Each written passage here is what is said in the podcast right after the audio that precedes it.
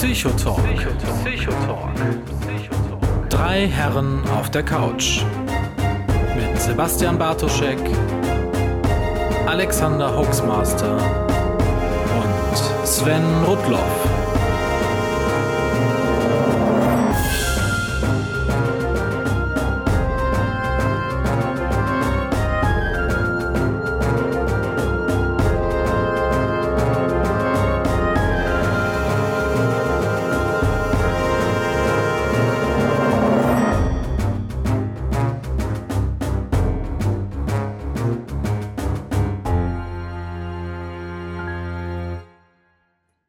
Einen wunderschönen guten Abend und hallo und herzlich willkommen zu einer brandneuen Live- Schaltung für den Psychotalk. Ich bin heute der gewählte Begrüßungsmandatsträger dieser Sendung und darf ganz, ganz herzlich diesmal aus Düsseldorf begrüßen ähm, unseren Freund Psychologen, Neuautor, erfolgreichste Neuerscheinung, weiß nicht, der letzten drei, weiß ich auch nicht.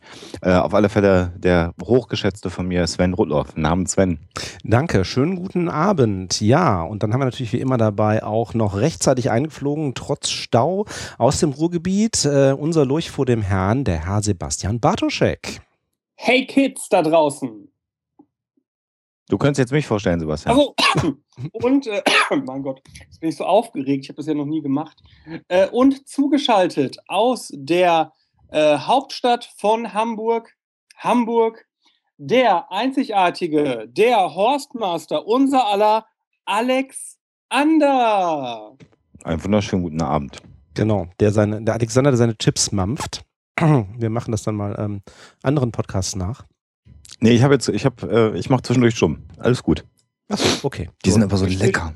Ich, ich esse hier meine Penne Gorgonzola, aber ich denke, das seid ihr von mir gewohnt. ja, ich habe schon zu Abend gegessen. Ja, okay. Dafür klingt der Klang grundsätzlich ganz gut bei dir. Her. Ja, was wollen wir denn heute Abend machen, Kinder? Haben wir, haben wir uns jetzt irgendwie geeinigt? Ja, wir, wir, wir, wir wollen ja Pferd sehen, Bier trinken und ficken, aber wir podcasten stattdessen. das heißt, wir haben den ursprünglichen Plan verändert. Genau. Ja. ja. Also so ein bisschen zumindest. Ich meine, boah. Also ein bisschen veränderungsresistent und irgendwie so ein bisschen uns abgekastelt sind wir beim Thema Autismus geblieben als Einstiegsthema, aber wir haben das Thema Risiko, das wir eigentlich dieses Mal machen wollten, auf die nächste Sendung verschoben, weil wir da nämlich einen Wunschgast zu haben, der diesmal nicht konnte. Und ähm, das gibt mir noch ein bisschen Gelegenheit, mich äh, inhaltlich für dieses Thema aufzupolstern. Ich finde das nämlich total spannend. Ja, und wir haben vor allen Dingen äh, für die nächste Sendung zum Thema Risiko einen ganz tollen Gast dann auch in der Sendung. Und der konnte leider heute nicht. Das war auch einer der Gründe, warum wir die Themen nochmal äh, umhergeschoben haben, sozusagen. Aber du hast es schon gesagt, Sven, wir wollen uns heute mal mit dem Thema Autismus und wenn man sich mit Autismus beschäftigt, dann auch mit Asperger äh, beschäftigen, mal zum Einstieg. Äh, und das ist ein sehr breites Feld, wie ich dann auch feststellen musste, als ich mich äh, begonnen habe vorzubereiten. Ne? Ja, ähm, ein Grund, warum wir auch äh, das auf das Thema gekommen sind, ist, dass am 2. April der Welttag des Autismus ist. Das also, nicht mehr weit hin? Nicht mehr weit hin, nächste Woche. Also, oder so ungefähr dann, wenn diese Sendung dann mal offiziell erscheint. Mittwoch. Mittwoch nächste Woche. Mittwoch nächste genau. Woche, genau. Mhm ähm, ja, großes Feld und ähm, ja, in den letzten Jahren ja auch noch äh, zunehmend in die Öffentlichkeit gekommen mit ähm, ja, diversen Missverständnissen, wie wir das ja bei äh, vielen, ich sag jetzt mal, äh, psychischen Phänomenen, psychiatrischen Phänomenen haben und ähm, ja, ja auch einiges in, in Änderung begriffen ist, was so die Einordnung von Autismus angeht, von Asperger angeht. Aber da sind wir schon genau bei dem Punkt. Ähm, äh, wenn man mich sagt, was ist denn eigentlich Autismus, dann kann man sagen, dass die WHO, die Weltgesundheitsorganisation, ähm, der Autismus zu den tiefgreifenden Entwicklungsstörungen zählt. Ähm, das heißt, dass es ja im Prinzip äh, eine etwas anders gelagerte Geschichte ist als meinethalben eine Depression oder etwas in der Richtung. Ähm, also schon durchaus etwas, was man von Geburt an hat. Und ich glaube, wir müssen auch nachher mal so ein bisschen herausarbeiten, was der Unterschied zwischen Autismus und Asperger ist, ähm, sofern uns das halbwegs trennscharf und sauber in der Sendung gelingen wird. Ne? Und überhaupt noch nötig ist, aber ich denke, auch dazu äh, werden wir kommen. Genau, wer möchte denn mal anfangen? Sven. genau. Äh, Verbindung zur letzten Sendung, die wir gemacht haben, weil ähm, wir haben im letzten Psychotalk über Schizophrenie gesprochen. Und ähm, das war ein zweiter Grund, warum wir so ein bisschen in Richtung Autismus gekommen sind, weil der Begriff Autismus auch von Herrn Bleuler gegründet, äh, geschaffen wurde sozusagen. Das war äh, der Schweizer Psychiater Anfang des 20. Jahrhunderts, der auch den Begriff der Schizophrenie äh, in die Welt gebracht hat und der hat eben auch Autismus beschrieben, wobei das bei ihm noch so was ganz anderes war.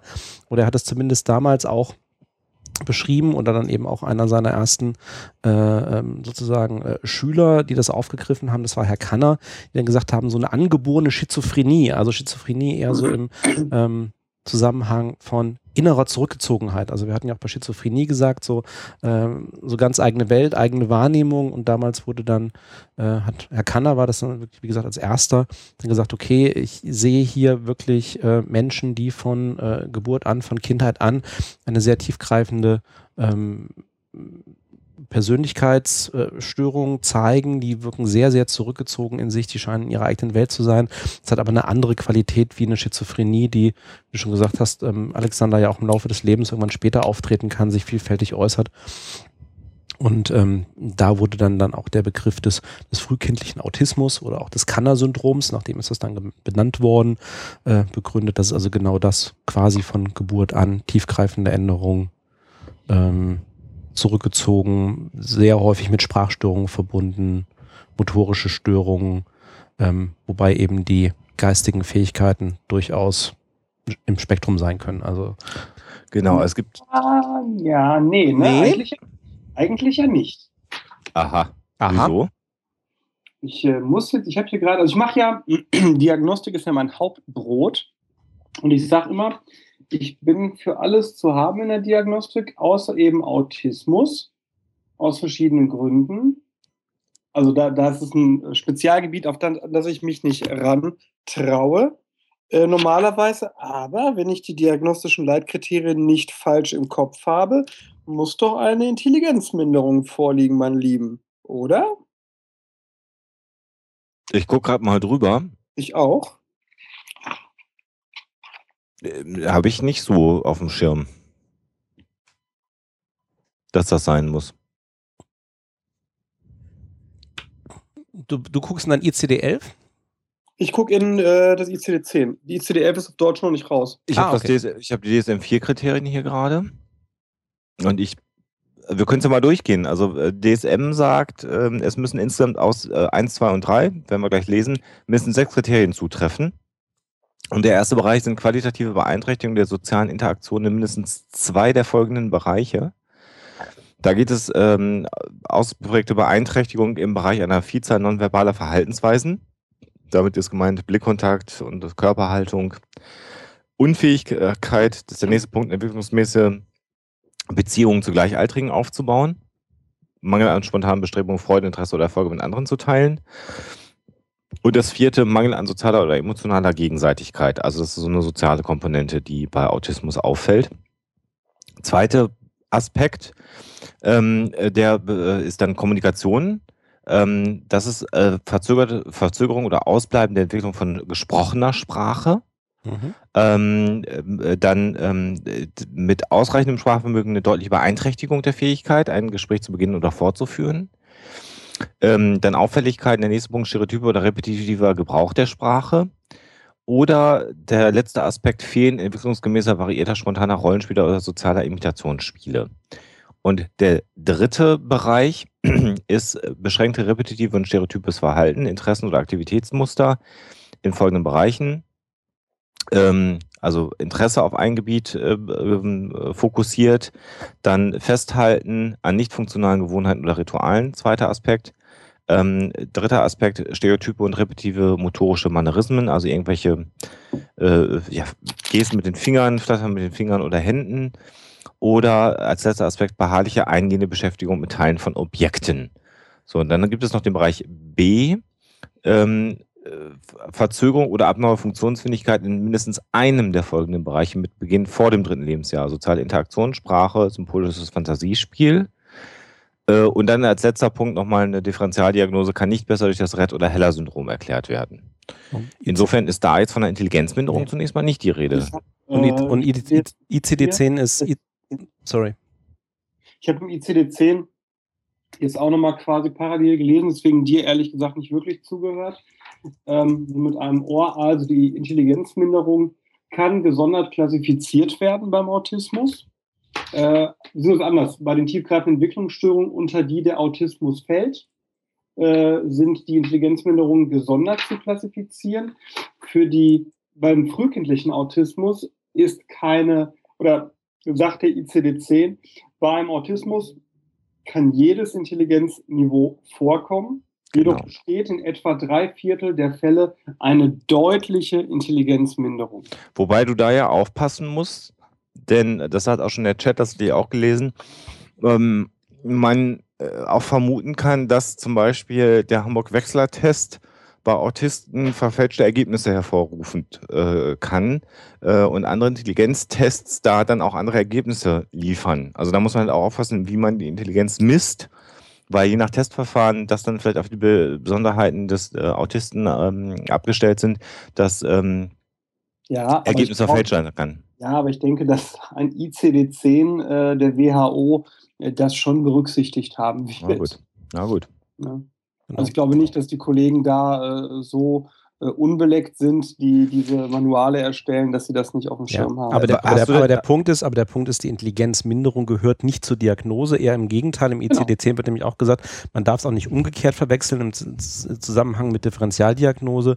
Es gibt natürlich auch Intelligenzminderungen, die dann in Folge ne, ähnliche Verhaltensweisen hervorrufen können, wie das beim, beim frühkindlichen Autismus der Fall ist. Dann ist aber eben das zugrunde liegende die Intelligenzminderung kein Autismus. Ähm, ist es denn so Intelligenzminderung? Äh, hast du es auf dem Schirm ECD-10? Ist das dann eine Standardabweichung? Also, oh, das war so. Mehr als eine. Mehr, mehr als, als eine. eine. Mehr als eine. Also IQ von 84 und weniger. Nee, nee, nee, nee, nee, nee. nee. Eine unter 70. Unter 70. Ja. Ja, okay. Dann sind es hm, zwei Standard, dann sind es zwei Standardabweichungen. weg. Genau. genau, zwei. In, äh, zwischen einer und zwei bist du im Bereich der ähm, Lernbehinderung. Ah, okay. Genau. Dann ist das, ja, okay. Dann, so, also dann fassen wir nochmal ganz kurz zusammen. Also das war jetzt die Diagnostik sehr, sehr dröge. So, so liest sich das dann, wenn man Diagnostik macht. Ähm, äh, Autismus hat drei wichtige Bereiche, wo es zu Auffälligkeiten kommt, nämlich einmal im Bereich der sozialen Interaktion. Das ist der erste Bereich. Bei Autismus, wir kommen nachher nochmal auf den Asperger. Mhm. Ähm, ich glaube, die äh, deutlichste Differenzierung ist, Asperger beginnt so nach dem dritten Lebensjahr, kann man sagen. Muss, also, also quasi, also gehört mit zu den diagnostischen ja. Kriterien, glaube ich auch, ja. Genau. Und Autismus ist quasi schon auch im ganz frühkindlichen genau. äh, Alter äh, vorhanden. Das, wie bitte, Sebastian? Unter drei beim normalen Autismus. Ja. Ja, genau. Und ähm, soziale Interaktion ist also, dass das Kind weniger Kontaktaufnahme oder gar keine Kontaktaufnahme zu den Eltern äh, vornimmt. Das ist ein ganz entscheidender Aspekt. Und so dieses typische Babylächeln zum Beispiel findet nicht statt. Blickkontakt wird nicht gesucht. Ähm, und ähm, eher eine Fokussierung des ganz kleinen Kindes auf einzelne wenige Gegenstände. Ähm, das ist so, dass also eher eine Interaktion mit Gegenständen oder sachlichen Dingen als mit den eigenen Eltern.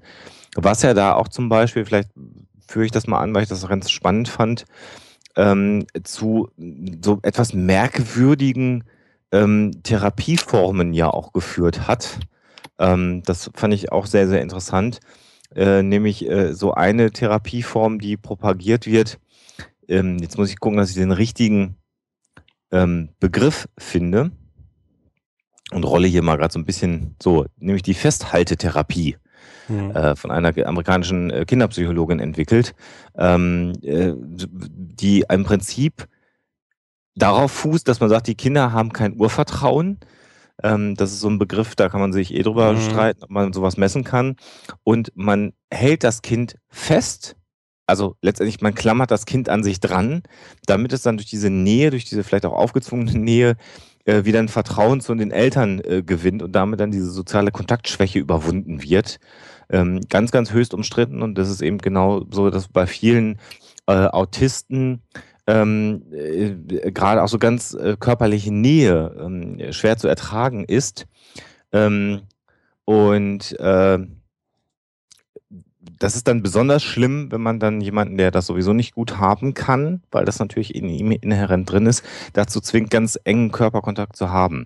Äh, wirkt auch sehr brutal mitunter, weil natürlich die Kinder sich da sehr gegen wehren. Ähm, also, und ist eigentlich ja auch gar nicht wissenschaftlich belegt, dass das irgendwas bringt. Aber da werden wir noch mehrere Beispiele haben von Dingen, wie man denn meint, Autismus therapieren zu können. Wobei man da vielleicht zu sagen kann, dass wir es hier mit einer Störung zu tun haben, mal abgesehen von der Asperger-Inflation der letzten Jahre, die an sich eine nicht besonders häufige ist. Ne? Mhm.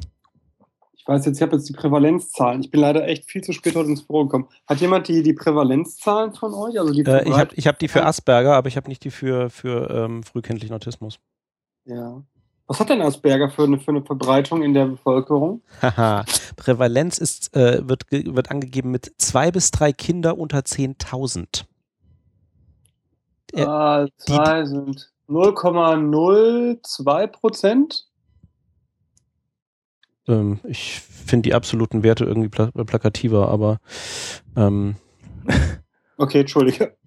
zwei von 10.000, darunter kann ich mir was vorstellen. Es ist, sind ziemlich wenige. Und das ist, da reden wir Ja. über Asperger, die offiziell die Kriterien erfüllen. Und wie du schon sagst, Asperger-Inflation, da kommen wir auch gleich nochmal drauf, äh, ist natürlich auch so ein Thema. Ähm, ähm, ich werde jetzt nicht den Fehler begehen, Asperger als äh, Modediagnose zu bezeichnen, weil ich möchte den tatsächlich ähm, Asperger äh, äh, diagnostizierten ähm, nicht, nicht, nicht, nicht zu Unrecht irgendwie was zuschreiben, aber Aber das ähm, tust du doch nicht. Also ich, dann tue ich das halt. äh, Asperger-Autismus ist genau wie äh, ADHS, Borderline oder LRS davor eine Modediagnose. So, das heißt nicht, dass die Leute, die wirklich Asperger haben, äh, dadurch irgendwie weniger äh, krank oder sonst was sind. Das heißt schlicht und ergreifend nur, äh, dass es eine Zeit lang öfter diagnostiziert wurde, als es de facto vorlag. mhm. Also eine Falschdiagnose an der Stelle einfach, ne? Das so. ja, beziehungsweise mein, Soweit so weit lehne ich mich jetzt nicht aus dem Fenster. Äh, Okay. aber eine Diagnose, die man wahrscheinlich, die ich wahrscheinlich anders gestellt hätte. Ja, weil wir kommen ja eben auch gleich auf das Thema, weil deswegen ja auch Autismus-Spektrum. Ähm, ne, mein, mein, mein alter Spruch, das Leben ist eine Glockenkurve. Ähm, wir reden hier über Verhaltensweisen. Ich meine, jetzt ist frühkindlicher Autismus wirklich als, als, als, als schwerwiegendes, angeborenes ähm, Syndrom natürlich äh, sozusagen damit an einem Ende der Skala. Ähm, man kann natürlich am anderen Ende der Skala sagen, naja, ähm, ich sag mal, ähm, äh, Zurückgezogenheit, ähm, äh, Schüchternheit, äh, gewisse ähm, äh, motorische Stereotype, ähnliches, äh, ne, haben wir Äh, auch äh, ne, am anderen genau. Ende der Skala. Genau, lass uns gerade nochmal weitermachen bei Autismus. Wir haben jetzt gesagt, also Aspekt Mhm. soziale Interaktion haben wir ja besprochen gerade. Kommen wir nochmal auf den Aspekt der Kommunikation bei Autisten tatsächlich, bei der, beim, beim, beim frühkindlichen Autismus. Ähm, da ist es ganz entscheidend, dass ähm, die ähm, äh, je, etwa jedes zweite Kind mit frühkindlichen Autismus keine Lautsprache entwickelt Mhm. und die andere Hälfte ähm, hat eine deutlich verzögerte Sprachentwicklung und auch dann im weiteren Lauf des Lebens ähm, eher eine auffällige Sprache sozusagen. Ähm, ganz entscheidend bei vielen äh, Autisten auch so das Problem, ähm, dass äh, man Ironie und äh, also das, was wir so vielleicht so als, als, als die Metaebene der Diskussion schlecht versteht, ist bei Asperger auch der Fall. Aber das ist nochmal ganz entscheidend. Also das, was sonst über Sprache insgesamt kommuniziert wird, das passt auch zur sozialen Interaktion, denn wir kommunizieren ja nicht nur über das gesprochene Wort, sondern kommunizieren ja auch über Mimik, Gestik und andere Dinge. Und ähm, das ist also insgesamt eingeschränkt und eben auch die gesprochene Sprache extrem, ähm, ja, erstmal zunächst frühkindlich eingeschränkt und Emotionen und auch die Kommunikation über Emotionen ähm, ist extrem schwierig. Emotionen werden falsch gedeutet oder gar nicht erst verstanden. Ähm, das ist so dieser Bereich der Kommunikation äh, bei Autismus, äh, der eingeschränkt ist. Und das dritte ist ähm, repetitives und stereotypes Verhalten, was genannt wird. Und das sind so Dinge, die man vielleicht auch schon mal wahrgenommen hat, wenn man von Autisten äh, spricht. Ähm, äh, so etwas, äh, also extrem ähm, ja, sagen wir mal, fokussiert auf die, auf eine gewisse Ordnung von Dingen und auch vom Leben. Äh, das beides so. Und wenn zum Beispiel Möbel umgestellt werden oder wenn, was weiß ich, das ähm, äh, irgendwas nicht mehr an der Stelle liegt, wo man meint, dass es liegt, kann das zu ganz heftigen Reaktionen äh, bei Autisten führen, äh, weil sie sehr ritualisiert ihr Leben organisieren möchten. Und das nächste, was man dann also auch kennt, sind so ähm, vielleicht, oder vielleicht kennt, wenn man sich damit schon mal beschäftigt hat, ähm, das Schaukeln mit dem Kopf oder dem Oberkörper zum Beispiel. Ähm, das geht dann auch noch weiter äh, dass es ähm, selbstverletzende selbstverletzendes Verhalten bei äh, Autisten durchaus mal äh, gibt, was aber abzugrenzen ist von dem selbstverletzenden Halten, welches, das hatten wir auch schon mal, nicht zur Borderline-Störung gehört, sondern eine eigene Diagnose äh, letztendlich ist. Und ähm, zu diesem wiederholenden Verhaltensmuster passt es dann auch wieder, dass also ein Gegenstand der Fokus äh, der Aufmerksamkeit ist, überall mit hingenommen wird. Ähm, ich erinnere mich da bei den Peanuts, das glaube es gibt euch, wir hatten die Schmusidecke immer dabei, Linus, ne? Linus, ja. ja. Genau. Das wäre so ein Gegenstand zum Beispiel. Äh, ich habe, ich muss zwei Stellen nochmal kurz eingreifen. Zum einen, natürlich kann selbstverletzendes Verhalten auch zu einer Borderline-Diagnose gehören. Mhm, aber nicht zwingend genau, genau. Bestandteil sein. So, also nicht jeder Borderliner verletzt dich. Okay. Darauf wollte ich hinaus. Okay, Entschuldige, dann habe ich das. Ne? Und ich habe hier gerade ganz andere Zahlen, Sven, bei Wikipedia gefunden zur Epide Epidemiologie. So. Ähm, da haben wir nämlich die Zahl 0,39 Prozent frühkindlichen Autismus. Jetzt Autismus hatte ich auch keine Zahlen. Ja, genau. Und jetzt das Doppelte, 0,77 Prozent, eine tiefgreifende Störung wie Asperger oder Rett-Syndrom. Und es gibt hier eine, eine sehr schöne äh, Grafik, wenn ich das richtig sehe, ähm, die meine Aussage ja zumindest teilweise äh, untermauert, weil die Autismusdiagnosen äh, um das Achtfache äh, von 93 bis 2003 äh, gestiegen sind. Ja, das liegt, an den oder? das liegt an den Impfungen, ne? Genau, das liegt an den Impfungen, ja. Genau. Seit mehr geimpft wird, okay, machen wir es ganz kurz. Ja. Autismus und Impfen hat nichts miteinander zu tun. Wer etwas anderes da draußen behauptet, hat keine Ahnung oder lügt euch bewusst an. Genau. Kurzfassung. Und dazu auch ähm, hatte ich schon ähm, bei der Recherche in den letzten Tagen ging unter anderem auch eine Studie, eine neue Studie herum, ähm, die auch weitlich besprochen worden ist genau zu dem Thema. Ähm, dass äh, es nämlich ähm, immer mehr Hinweise eben, wie wir gesagt haben, darauf gibt, dass ähm, Autismus, also frühkindlicher Autismus wirklich angeboren ist. Ähm, dass äh, es gibt Hinweise, dass es ähm, ähm, deutliche Veränderungen im äh, präfrontalen Kortex gibt, also in dem Teil mhm. des Gehirns, der direkt hinter unserer Stirn liegt, der eben auch genau für ähm, höhere geistige Funktionen verantwortlich ist, Einordnung äh, von Dingen, also genauso was, wo ähm, Alexander auch sagte, was mit zur Diagnose gehört. Ähm, zum Teil Sprache, wenn, also das eine ist die motorische Sprachentwicklung, aber eben auch Interaktion und Sprache sehr wörtlich zu nehmen. Also sozusagen nonverbale Signale, emotionale Signale, das zwischen den Zeilen lesen, ähm, äh, wo es da Schwierigkeiten gibt, ähm, lässt sich damit auch ganz gut nachvollziehen, dass es deutliche Veränderungen dort gibt bei äh, Kindern, die auch mit frühkindlichem Autismus diagnostiziert sind. Und das sind Teile des Gehirns, die sich äh, in dieser Form in der letzten, im letzten Schwangerschaftsdrittel ausbilden. Das heißt, die sind mit der Geburt sind, sind die Kinder sozusagen, ähm, haben die diese Veränderungen schon. Ähm, und ähm, ja, wir wissen alle, wann Impfungen kommen etc., also alles, was dann irgendwie später kommt. Also selbst so Themen wie äh, Ge Geburtsstress etc., das mögen alles dann noch irgendwie zusätzliche Faktoren sein, aber ähm, das grundlegende, grundlegende Syndrom ist ähm, nach allem, was man bis jetzt weiß, äh, tatsächlich angeboren und wohl auch in weiten Teilen genetisch bedingt. Ich, ich will nochmal gerade, Sebastian, äh, wobei ich das verstehe, aber ich will nochmal ganz kurz auf das Impfen nochmal zurückkommen, weil mir das nochmal wichtig ist für all diejenigen, die ähm, vielleicht in dem Bereich auch argumentieren wollen, dass man uns noch einmal ein bisschen mehr unterfüttert. Das Ganze ist aufgekommen durch einen Artikel von Andrew Wakefield in äh, der Zeitschrift The Lancet äh, eine sehr, sehr bekannte internationale medizinische Fachzeitschrift tatsächlich an der Stelle. Und da war es aber einfach so, dass die ähm, Studie nicht vernünftig war. Und äh, es ist eben so, dass diese sehr, sehr oft zitierte Studie, denn das wird immer gesagt, naja, das hat aber doch in The Lancet gestanden und das ist die Fachzeitschrift äh, in, in dem Bereich, die es gibt. Da muss man wissen, dass der Artikel im Nachhinein durch auch, ja, sagen wir mal, äh, äh größere Gelder, die geflossen sind, ähm, zunächst mal der Artikel ähm, depubliziert worden ist, letztendlich, natürlich schwirrt er immer noch irgendwo im Netz rum, aber der ist von der The Lancet dann nochmal zurückgenommen worden, der Artikel, ganz wichtig. Ähm, die, die britische Ärztekammer, die General Medical Council, hat Wakefield unethische Forschungsmethoden vorgeworfen und ähm, im Mai 2010 wurde gegen diesen Mann auch ein Berufsverbot in Großbritannien ausgesprochen. Das liegt alles noch so im Rechtsstreit. Aber das ist nochmal, warum sich das so festgesetzt hat, dass es diesen Zusammenhang zwischen Impf, äh, Impfung und ähm, Autismus gibt.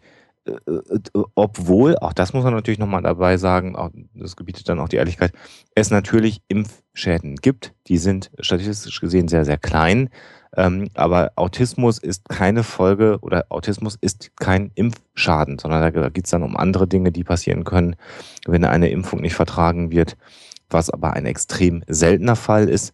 Und äh, also das ist einfach nochmal, damit man es mhm. einmal noch ganz klar hat und jeder, der jetzt sich das anhört, weiß jetzt auch endlich, wo, wo dieses Gerücht herkommt und warum sich das auch so hartnäckig immer wieder hält. Das finde ich schon nochmal wichtig. Genau, ich möchte zu, ich möchte zu äh, Wakefield noch kurz was sagen, weil ich dazu auch noch eine etwas engere Verbindung habe, weil das ja genau auch in der Zeit alles hochgekommen ist, als ich in Großbritannien war äh, und sich auch sehr stark in Großbritannien abgespielt hat, dadurch, dass er Brit ist. Das Lancet ist ja äh, britische Zeitschrift, ähm, äh, Medizinzeitschrift. Und äh, ja, es wurde auch gerade im äh, gepostet. Daryl Cunningham hat also auch ein Buch geschrieben. Ähm, und zwar ähm, war das auch tatsächlich ein Redner in, äh, bei Skeptics in the Pub in Leicester einmal. Der Journalist, der das im Grunde in jahrelanger Kleinarbeit wirklich alles aufgedeckt hat, was da eigentlich genau gelaufen ist.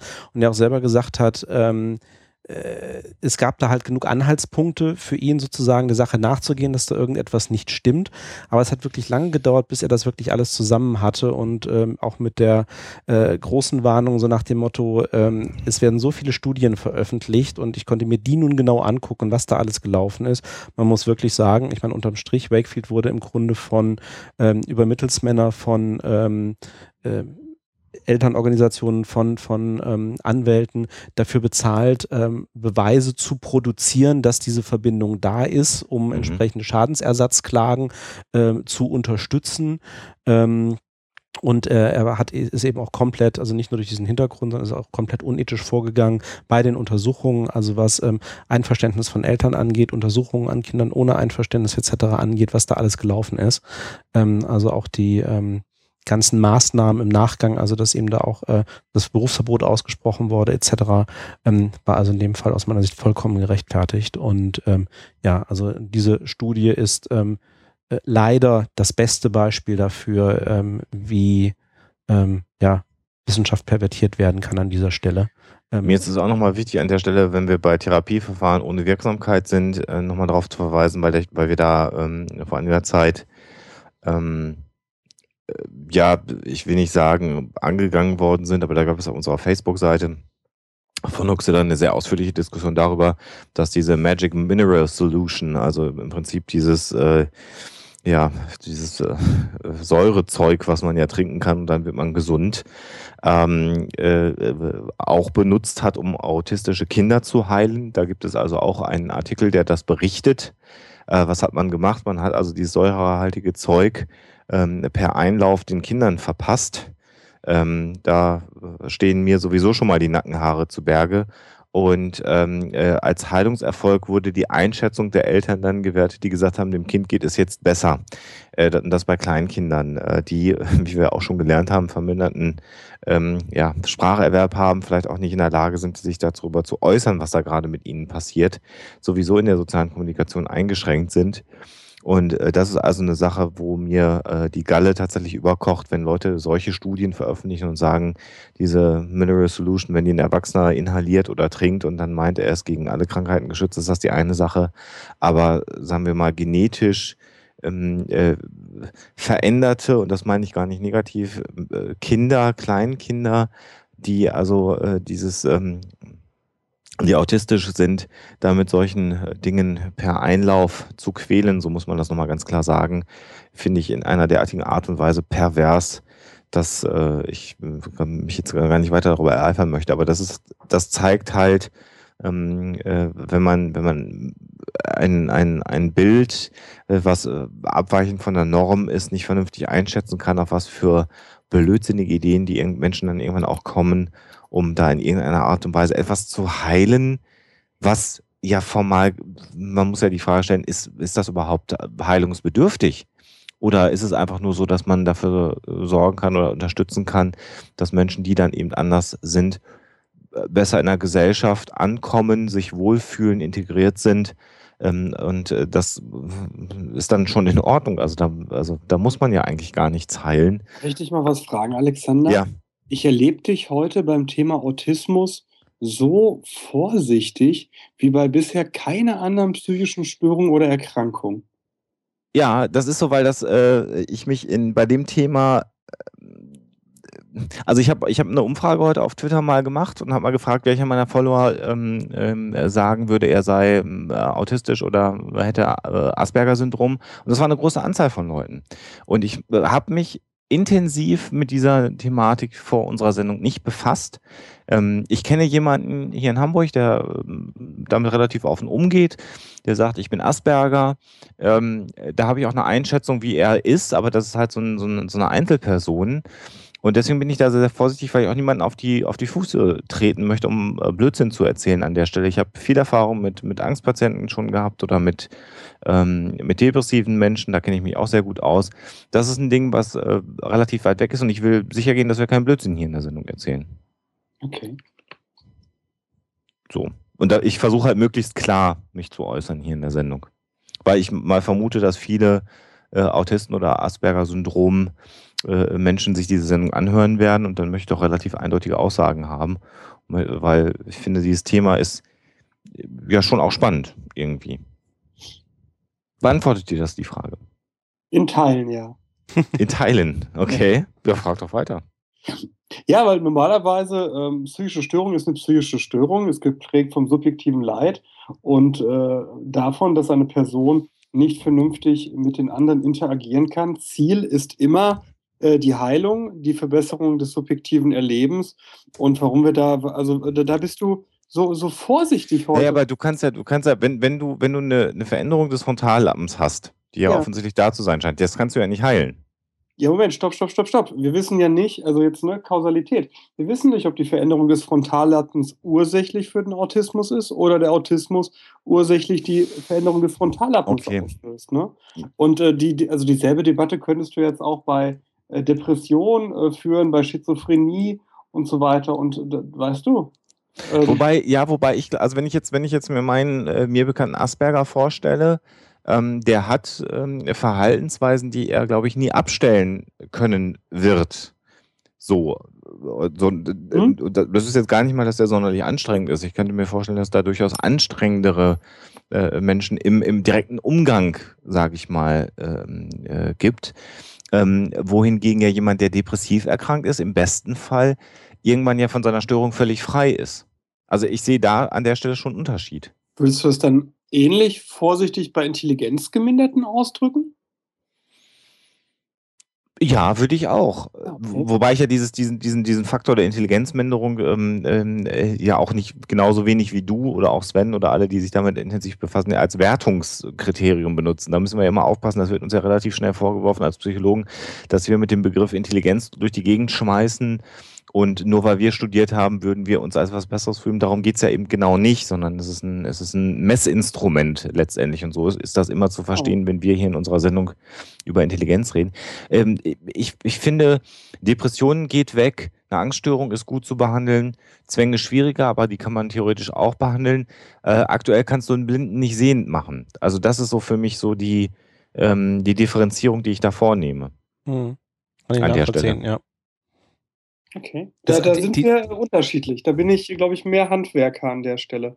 Ja gut, aber die, Heil, aber die Heilung, genauso wie du sie definiert ja. hast, äh, Sebastian, ist doch tatsächlich dann an der Stelle schwieriger.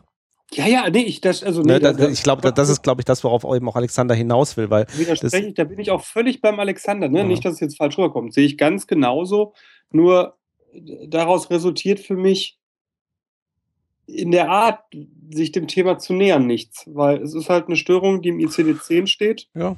Und damit, aber das, das war auch wirklich, es war jetzt nicht, ich bin heute eh ein bisschen genervt aus bekannten Gründen. Das war gar nicht böse äh, dir gegenüber gemeint, Alexander. Das habe ich auch gar nicht so nee, aufgefasst. Nee, nee, nee, nee. Okay. Ich kenne das ja, wenn du mich böse angehst. Ja? das ist ganz Dann anders. kannst du mal wiederholen, die ganze Scheißnacht. Hast du davon. ja. So, also das, jetzt, jetzt haben wir, glaube ich, sehr ausführlich über das Thema Autismus gesprochen. Das ist sehr, sehr tiefgängig äh, tatsächlich. Aber ähm, wir sollten auch noch ein paar Worte über Asperger-Syndrom genau. verlieren. Ich würde gerne noch eine Sache zu Autismus. Äh, mhm. Nein, Sebastian, ich habe das Thema jetzt beendet. ich hätte auch noch was, aber ich weiß nicht, was Alexander sagen will. Äh, ich weiß nicht, was Sebastian sagen will. Der Psychotalk ist ein privates Projekt, ohne Inhalt und oder Beteiligung von gewählten, beauftragten Repräsentanten der WHO. So, Sebastian, was hast du denn noch zu sagen? Mein Lieber. Sehr gerne. Jetzt, wo ich reden darf, rede ich. Ähm, du hast das Mandat. Die, die Wer hat das gesagt? Sven? Ja, ja natürlich. Entschuldige. Okay, jetzt ernsthaft. Ja. Also, weil es eine ernsthafte Sache ist, die mir neu war, äh, die ich in einem äh, Fall von einem Kind hatte, das ich betreut habe. Ähm, es gibt im äh, Kinder- und Jugendhilfegesetz. Das ist das Gesetz, nach dem Hilfen zur Erziehung zum Beispiel äh, an Familien ausgeschüttet werden, nach dem Kinder auch äh, in Obhut genommen werden können. Also all das Gesetz, was mit Jugendhilfe zu tun hat, gibt es den Paragraphen 35a. Dieser Paragraph wird gezogen, wenn ein äh, junger Mensch von geistiger, seelischer oder psychischer Behinderung bedroht, betroffen ist Genau, Punkt. Dann kriegt er eine besondere Fördermöglichkeit. Was ich ganz spannend fand, dass äh, meines Wissens nach alle Jugendämter in äh, Nordrhein-Westfalen zumindest, ich weiß nicht, ob das in den anderen Bundesländern auch so ist, ich vermute das ja, weil das ja ein Bundesgesetz ist, äh, das SGB VIII, dass es dort die Möglichkeit gibt, wenn eine gesicherte Autismusdiagnose vorliegt, über die normalen Hilfen zur Erziehung hinaus besondere Fördermittel zu kriegen. Und ich weiß, dass diese Mittel oftmals nicht abgerufen werden, weil die Betroffenen oder die Eltern der betroffenen Kinder davon nicht wissen. Es gibt auch sehr wenige Kliniken, die sich diagnostisch auf Autismus äh, spezialisiert haben. Ich, ich habe das hier in, in, NRW erlebt, da ist zum Beispiel UNA, gibt es eine solche äh, Klinik, die Autismusdiagnostik macht. Und wenn eine solche Autismusdiagnose vorliegt, dann äh, hat das Kind wirklich einiges mehr an Unterstützungsmöglichkeiten durch das Jugendamt. Das heißt, äh, warum erzähle ich das? Mein Appell, wenn äh, ihr da draußen glaubt, äh, euer Kind oder das Kind einer Bekannten oder eines Bekannten hätte Autismus und könnte äh, Unterstützung gebrauchen, dann macht euch auf die Socken für eine vernünftige Autismusdiagnostik. Und dann gibt es Fördergelder und Unterstützungsmöglichkeiten beim örtlichen Jugendamt. Mhm. Eine Sache wollte ich noch zum Thema Autismus sagen, bevor wir zum Thema Asperger kommen, weil natürlich das Bild in der Öffentlichkeit von Autisten auch im Wesentlichen durch ähm, eine Sache geprägt wurde. Rayman! Rayman, genau. Dustin Hoffman, 1988. Raymond Babbitt, der äh, einen äh, tatsächlich einen Autisten darstellt, dafür auch einen Oscar bekommen hat als bester Hauptdarsteller. Ähm, die Wirkung von diesem Film ist, glaube ich, aus heutiger Sicht ein bisschen äh, gemischt zu mm. bewerten. Weil auf der einen Seite, ähm, ähm, was ich so als positive äh, Wirkung mit rausgenommen habe, ist, okay, das Thema kam sozusagen einmal in die Öffentlichkeit und äh, auch was die äh, Diagnose, Therapie ähm, von ähm, Autisten anging, ähm, hat es wohl so einige, einige Dinge auch in Bewegung gesetzt, um da so einige ähm, neue Wege auch zu gehen im positiven Sinne. Aber ähm, zeigt ein grundsätzliches Problem, weil es eben diese Verbindung aufgebracht hat zwischen Autismus und Inselbegabung. Ähm, dass man heute sehr häufig dieses Stereotyp hat, ja, Autisten, die mögen zwar eben dann sehr äh, die, die genannten, die genannten äh, Störungen aufzeigen, aber ähm, sind dafür sozusagen in einem Bereich, sei es äh, Gedächtnisleistung oder ähnliches, ähm, ähm unheimlich gut. Ähm, es ist tatsächlich so, das ist wieder schön statistisch, ähm, diese sogenannten Savants, also die, diese Inselbegabten, ähm, etwa die Hälfte von denen ist tatsächlich autistisch. Ähm, umgekehrt passt es aber eben nicht. Also nur sehr wenige Autisten sind Inselbegabte. Ähm, es gibt halt eben sehr, sehr wenige Inselbegabte. Also es gibt auch ein klassisches, es gibt eben ein Vorbild eben auch für diese Rolle von äh, Dustin Hoffman in Rain Man, äh, ein lebendes Vorbild. Aber ähm, das hat eben so eine ganze Welle in Bewegung gesetzt und wurde auch später aufgegriffen. Ähm, Im Chat kommt es gerade, aber genau das. Es kam dann Jahre später, gab es andere Filme, das Mercury Puzzle mit, mit Bruce Willis, mit einem entsprechenden autistischen Kind, das auch wieder inselbegabt war. Es gibt den Film Mozart und der Wahl mit Josh Hartnett, wo was eigentlich eine Beziehungs- äh, Komödie auch schon fast ist, ähm, was auch in diese Richtung geht. Das wird so ähm, in den äh, in den Medien so als Stereotyp ähm, vor sich hergetragen, was aber eben mit der Realität nichts zu tun hat. Und ähm, ist aber eben ein Thema, was dank Rainman in Anführungsstrichen ähm, immer mit Autismus auch in Verbindung gebracht wird. Was ich sehr spannend finde, ist, ähm, das habe ich jetzt beim Wikipedia-Artikel gefunden und konnte das erst fast gar nicht glauben. Ähm, und äh, scheint aber tatsächlich, zumindest eine Studie, ich habe die Studie nicht mehr geschafft zu lesen, und zwar ist das eine Studie aus dem Jahr 2009, die in Biological Psychiatry veröffentlicht worden ist, den Titel trägt Eagle-Eyed Visual Acuity, an Experimental Investigation of Enhanced Perception in Autism ähm, erschien dann unter dem Schlagwort extremer Scharfblick auch noch in der Bild der Wissenschaft 2009, ist die Tatsache, dass ähm, Menschen mit einer Krankheit aus dem Autismusformenkreis über eine deutlich bessere Sehschärfe verfügen als Menschen, die da nicht da, dazugehören. Und Autisten sehen offensichtlich rund 2,8 mal so scharf wie der Durchschnittsbürger. Also ich bin ja eh quasi blind. Das heißt, ähm, so wird es hier geschrieben, die Sehschärfe ist mit der eines Greifvogels vergleichbar. Ähm, und das scheint ein relativ stabiler Befund zu sein. Äh, das finde ich relativ erstaunlich. Äh, hat, mich, hat mich überrascht. Die Studie werde ich mir sicherlich auch nochmal mhm. versuchen zu organisieren. Ähm, aber gut, äh, also ist ein Fachjournal, äh, also zumindest in einer Studie scheint das so gut belegt zu sein. Ähm, finde ich interessant. Einfach. Spannend wäre, an welcher Stelle die das besser sehen haben. Also ob das ne, im optischen Apparat halt passiert. Mhm. Ja, genau, oder die, oder die Bildverarbeitung. Bildverarbeitung, ne? genau. Was für mich halt beides. Also, das wäre spannenderweise der Occipitallappen, der da äh, zum Tragen käme. Ne? Also der, hinter, der hinterste Lappen. Äh, ne? Mhm. Gut, aber da ist eben auch wieder die Frage, ne? Also von wegen, äh, kann ja auch gut sein, äh, wenn es tatsächlich so ist, dass es, äh, wenn es einen Faktor gibt äh, oder mehrere Faktoren, die eben auch diese, ähm, die Veränderung des, des, des, Frontallappens eben bewirken, auch gleichzeitig Auswirkungen auf die Entwicklung des Sehapparats zur gleichen Zeit haben.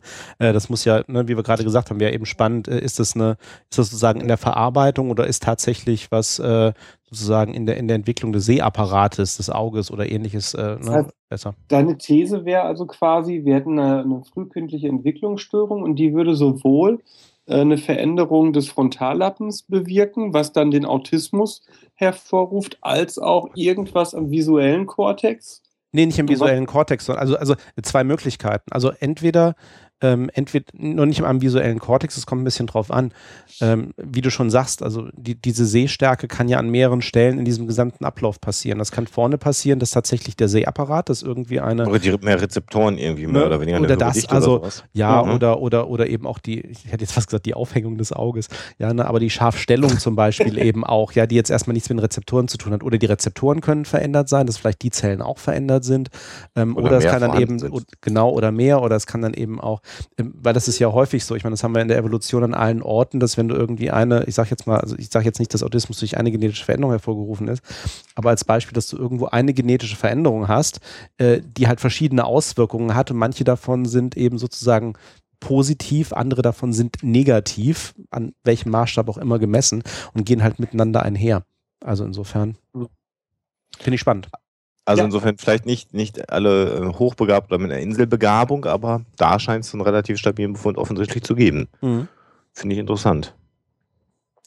So, sind wir denn jetzt fertig mit Autismus? Ja, As also Asperger. Also erstmal sind wir damit fertig, gleich kommen wir darauf zurück. Asperger. ja, dann mach mal. Äh, okay, Asperger, benannt nach Herrn Hans Asperger, genauso wie bei Herrn Leo Kanner mit dem Frühkindlichen. Ähm, der beschrieb schon relativ früh als etwas, was eigentlich erst in den 80er Jahren wieder aufgegriffen worden ist. Also der hat sozusagen äh, das Asperger-Syndrom, wie wir es schon mal vorhin angesprochen haben, schon äh, mal beschrieben in eigenen Befunden, aber das ist irgendwie verschütt gegangen. Das, da gab es dann keine Forschung mehr dazu und irgendwann so in den 80er Jahren kam das dann wieder internationaler bekannter hoch. Ähm, deswegen fiel es vorhin auch, ja, Anstiege dann auch in irgendwelchen Diagnosen, wenn natürlich das Syndrom sozusagen erst dann irgendwie nach den 80ern auch irgendwie bekannter geworden ist, ähm, kann man sich drüber Ist ja nicht verwunderlich, klar. Ist nicht verwunderlich. Ja, doch, ist es. Wenn ja, ja, klar. Doch, natürlich ist es verwunderlich. ab einem gewissen Punkt, klar. Ähm, Asperger hatten wir gesagt, wesentlicher Unterschied ist, ähm, tritt nach dem dritten Lebensjahr auf, ist nicht angeboren, ist, sage ich mal, von der, von der Schwere her geringer ausgeprägt als der frühkindlicher Autismus. Vor allem ist es so, dass eigentlich sehr selten nur diese Sprachstörungen auftreten im eigentlichen Sinne. Dass eigentlich die Sprachentwicklung relativ normal ist oder sogar ich sage jetzt nicht verstärkt, also dass es da schon einige Eigenheiten auch in der, in, in, in, der Sprache, in der Wortwahl etc. geben kann, aber dass sozusagen diese, die sprachliche Kommunikationsfähigkeit, sage ich jetzt mal, ähm, nicht so stark eingeschränkt ist wie ähm, beim frühkindlichen Autismus. Ansonsten die Themen, was wir gesagt haben, ähm, Beeinträchtigung des, äh, der sozialen Interaktion in dem Sinne, dass das ne, emotionales Verständnis, sich in andere hineinzuversetzen, auch irgendwie auf, auf Zwischentöne zu reagieren, äh, ist, ist, ist nach wie vor dann eben auch bei Asperger gegeben. Mhm. Ähm, also nonverbale Signale und ansonsten ähm, auch von der, äh, von der Begabung her eigentlich Asperger normal begabt in dem Sinne. Und äh, das ist so diese, äh, an, den, an den Grenzen dann häufig auch schwierig ist äh, zu unterscheiden, ist das jetzt jemand im Grunde, der, also klar, wenn, wenn die Diagnose früher da war, aber sozusagen vom Auftreten her ist das jemand eigentlich mit einem frühkindlichen Autismus, der aber ähm, äh, von, der, von der Begabung her äh, normal oder überdurchschnittlich ist oder ist das im Grunde jemand, der Asperger-Syndrom hat, da, da, verschwindet das Ganze dann so ein bisschen. Oder schwere äh, pädagogische Probleme. Genau. Genau. Ja, das ist ja das, was, warum ich diesen Asperger-Autismus sehr kritisch sehe äh, als Diagnose weil ich eben in der Jugendhilfe äh, oft erlebe, dass das für viele ein Strohhalm ist, um sich nicht mit pädagogischen Problemen in der Tiefe auseinandersetzen zu müssen. Genau, es ist da, es ist da die Frage, weil natürlich Asperger äh, von, aus, von der Natur her als Syndrom immer noch etwas Angeborenes ist aber eben sich sozusagen dann erst äußert, also man davon ausgeht, dass es nicht etwas ist, das in, jetzt großartig erworben ist und ähm, das natürlich sagen kann, ja, okay, wenn ich natürlich jetzt gerade dann äh, fortgeschrittenem Kindesalter dann irgendwelche Probleme in der sozialen Interaktion habe oder in ähnlichem habe, woran liegt das jetzt in Anführungsstrichen? Ne? Liegt das an dem, an dem Kind in Anführungsstrichen? Äh, so, jetzt mal ganz platt gesagt, stimmt da mit dem Kind etwas nicht oder stimmt im Grunde mit der Sozialisierung, mit dem Umfeld ja. etwas nicht? Also man muss ja auch immer äh, vor Augen haben, ähm, ich, ich sagt gerade jemand im Chat, ähm, erworben, der Begriff erworben mhm. äh, wird hier gerade ein bisschen kritisiert im, im, im Chat. Was natürlich damit gemeint ist, ist, dass ähm, wir in unserer, gerade in der frühkindlichen Entwicklung, ähm, der Mensch ja verschiedene Phasen. Wer raschelt denn da immer so? Ich. Herr Bartuschek.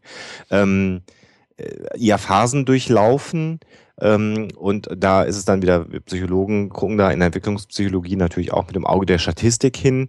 Und dann gibt es eben Bereiche, so möchte ich das mal formulieren, Altersbereiche, in denen bestimmte Entwicklungsstufen stattfinden in denen Sprache erworben wird, in denen ähm, äh, was weiß ich, man anfängt zu gehen, ähm, äh, Bereiche, wo die Auge-Hand-Koordination besser wird. Und das ist, ist so im Gro gesehen, kann man da statistische Bereiche angeben, wo das bei allen Menschen passiert. Und der Unterschied von Asperger ist natürlich, ist das eine genetisch äh, veranlagte Geschichte. Offensichtlich, wenn es dann die saubere, ähm, ähm, das saubere Asperger-Syndrom ist und nicht irgendwas, du hast es mehrfach gesagt, Sebastian, was man dann einfach benutzt, um irgendwas anderes äh, zu machen. Aber die Symptome treten tatsächlich erst ab dem dritten Lebensjahr auf. Haben tut das der Mensch von vornherein dann in dem Fall. Ähm, und das ist eben der Unterschied zum Autismus ähm, äh, oder anders ausgedrückt die Auffälligkeiten in den ersten drei Lebensjahren sind bei Asperger-Syndrom äh, Menschen nicht so stark wie bei autistischen Menschen. Mhm. Und das ist, glaube ich, das Entscheidende. Das ist eigentlich ja. das, was du ausdrücken wolltest mit diesem Begriff erworben. Aber wenn es denn hier kritisiert wird, können wir es nochmal versuchen, so zu beschreiben. Ähm, das ist einfach, ja, einfach eine, eine, eine Frage des Ausdrucks und der Sprache. Mhm. Genau. Damit sind wir schon mal, du das auch gesagt hast, weniger auffällig, weil auch weniger stark ausgeprägt in den frühen Jahren. Ähm, in den aktuellsten Fassungen, sowohl vom ICD als auch vom äh, DSM, also von den diagnostischen Manualen, geht man dazu über, dass man im Grunde nicht mehr wirklich äh, die beiden Dinge, die wir gerade beschrieben haben, voneinander im eigentlichen Sinne unterscheidet, dass man sagt, natürlich, es gibt sowas wie frühkindlichen Autismus, es gibt sowas wie Asperger, aber dass man im Grunde sagt, es gibt dieses Autismus-Spektrum, wo eben diese genau. definierten ähm, äh, Störungsbereich, was wir besprochen haben, von wegen Sprache, von wegen sozialer Interaktion, ähm, auf, auf einem Spektrum angeordnet sind und da sind dann eben auch die Übergänge fließend, was nach den letzten Jahren auch der Forschung und von der Wahrnehmung her ähm, auch sozusagen dem äh, den Störungen angemessener ist, weil man kann sich da eben auf einem, man kann sich da eben auf einem, äh, auf einem Spektrum auch bewegen, mit der Schwere sozusagen der Ausprägung. Ich glaube, Sebastian, was dich da auch immer so umtreibt und äh, du bist ja auch sehr hart in deinen Aussagen, ist die Tatsache, ähm, und das erlebe ich auch, dass in dem Moment, gerade im Bereich ähm, von Kindern, und da bist du ja deutlich dichter dran als ich mit deiner Arbeit in der Kinder- und Jugendhilfe, in dem Moment, wo wahrgenommen wird, dass ein Kind äh, wie auch immer ausgeprägt nicht der Norm entspricht, ähm, äh, ist man, glaube ich, heutzutage, das ist meine Wahrnehmung, meine ganz persönliche Wahrnehmung, sehr froh, wenn man sehr schnell ein Label anheften kann. Ja, vor allem ein Label, das Verantwortung nimmt. Genau. Wenn das Kind nämlich Asperger-Syndrom hat oder das Kind hat ADS oder ADHS von mir aus, dann kann man sagen, naja, äh, das hat wieder was mit, mit mangelnder Aufmerksamkeit, noch mit Erziehung, noch mit anderen Dingen zu tun. Das Kind ist halt krank oder hat eine Störung. Ähm, und das ist, glaube ich, auch das, was du vorhin ausdrücken wolltest, als du sagst, also ich habe gesagt, Fehldiagnosen, das ist natürlich überspitzt dargestellt. Aber das ist so ähm, äh, auch, auch ganz wichtig für viele zu sagen, ähm, ich habe da gar keine Verantwortung für. Das Kind kann jetzt, kann jetzt nicht schreiben oder ähm, es gibt ja auch so Fälle, wo, äh, sage ich mal, Kinder dann irgendwann anfangen, äh, schlechte Diktate zu schreiben. Und dann kann man sich natürlich fragen, woran liegt's? Liegt's denn vielleicht daran, dass das Kind überhaupt kein Buch in die Hand nimmt und mal liest und sich so ein bisschen mit der Schriftsprache auch auseinandersetzt, ähm, sondern den ganzen Tag irgendwelche anderen Dinge macht? Oder, und das ist dann wieder, hat es vielleicht eine Leserechtschreibschwäche? Und wenn es eine Leserechtschreibschwäche hat, ja, pf, dann habe ich natürlich in meiner Erziehung mhm. nichts falsch gemacht und habe nicht darauf geachtet, dass man vernünftig mal vielleicht Lesen und Schreiben auch übt. Und mal gesagt, komm, mach mal einen Rechner eine halbe Stunde aus und lies mal eine halbe Stunde am Tag ein Buch, ähm, damit du auch mal das, das geschriebene Wort ein bisschen mehr vor Augen hast. Ähm, man sieht ja im Internet noch kein geschriebenes Wort. Äh, ja, ich weiß, ich, was du meinst. Nein, sorry. Ich überspitze es, wenn ja, ich weiß, ich, ich weiß, ich weiß. Wenn, ne? Aber das, das mhm. ist, glaube ich, genau. Sebastian, äh, ich möchte jetzt eine Zustimmung, die aus den Rippen leiern, dass ich das, äh, was ich jetzt hier gerade gesagt habe, dass du gleich sagst, das hast du sehr schön gesagt, Alexander. Hast du sehr schön gesagt, Alexander. Und es stimmt auch noch inhaltlich. er kann nicht nur schön reden, er kann auch Wahres sagen. Du Guter. ähm, ja, also ich habe hier Fälle gehabt ähm, von privat eingekauften Diagnostiken beispielsweise, wo ich äh, dann entsetzte Mütter, es sind ja meist die Mütter, die zu mir kommen, oder eigentlich sind es immer die Mütter, die zu mir kommen, äh, nicht eigentlich, immer. Ich überlege gerade, ich hatte in drei Jahren nicht einmal den Fall, dass ein Vater sich an mich gewandt hat. Äh, sind die das Mütter, kommt, weil du so gut aussiehst auf deinen ja, Fotos, genau. auf deiner Homepage. Mhm. Mhm. Ja, genau. Äh, und dann wirklich sauer waren, weil ich zur Diagnose kam, ihr Kind hat keine Störung, sie haben ihn einfach nur schlecht erzogen. So, und das hat ja. natürlich, wenn die, also die, die, kamen natürlich mit so einem gewissen äh, Absolutheitswunsch, äh, Absolu äh, Absolutionswunsch hierher. Ich habe natürlich von vornherein klar gemacht, ne, weil sie sagten, ja, ich habe ja die und die Diagnose, Idee, da habe ich im Internet viel zu gelesen. Da sagte ich, ist ja schön, dass Sie das gelesen haben. Werde ich natürlich auch abtesten, aber ähm, ich verkaufe keine Diagnose, sondern eine Diagnostik. So. Ja, ja, nee, klar, sicher, klar, auf jeden Fall so. Ne? Sicher mhm. ist uns ja bewusst, bla. Mhm. Und am Ende äh, kam dann äh, eben raus äh, pädagogisch, ne, so. Und dann hatte ich hier zweimal echt harte Diskussionen äh, und laute Mütter, äh, die das mal gerade so gar nicht gesehen haben, weil das Kind äh, sollte doch jetzt bitte dieses Label kriegen, dass da auch nichts machbar ist und dass sie da nichts dran vertan hat und dann wäre doch jetzt gut.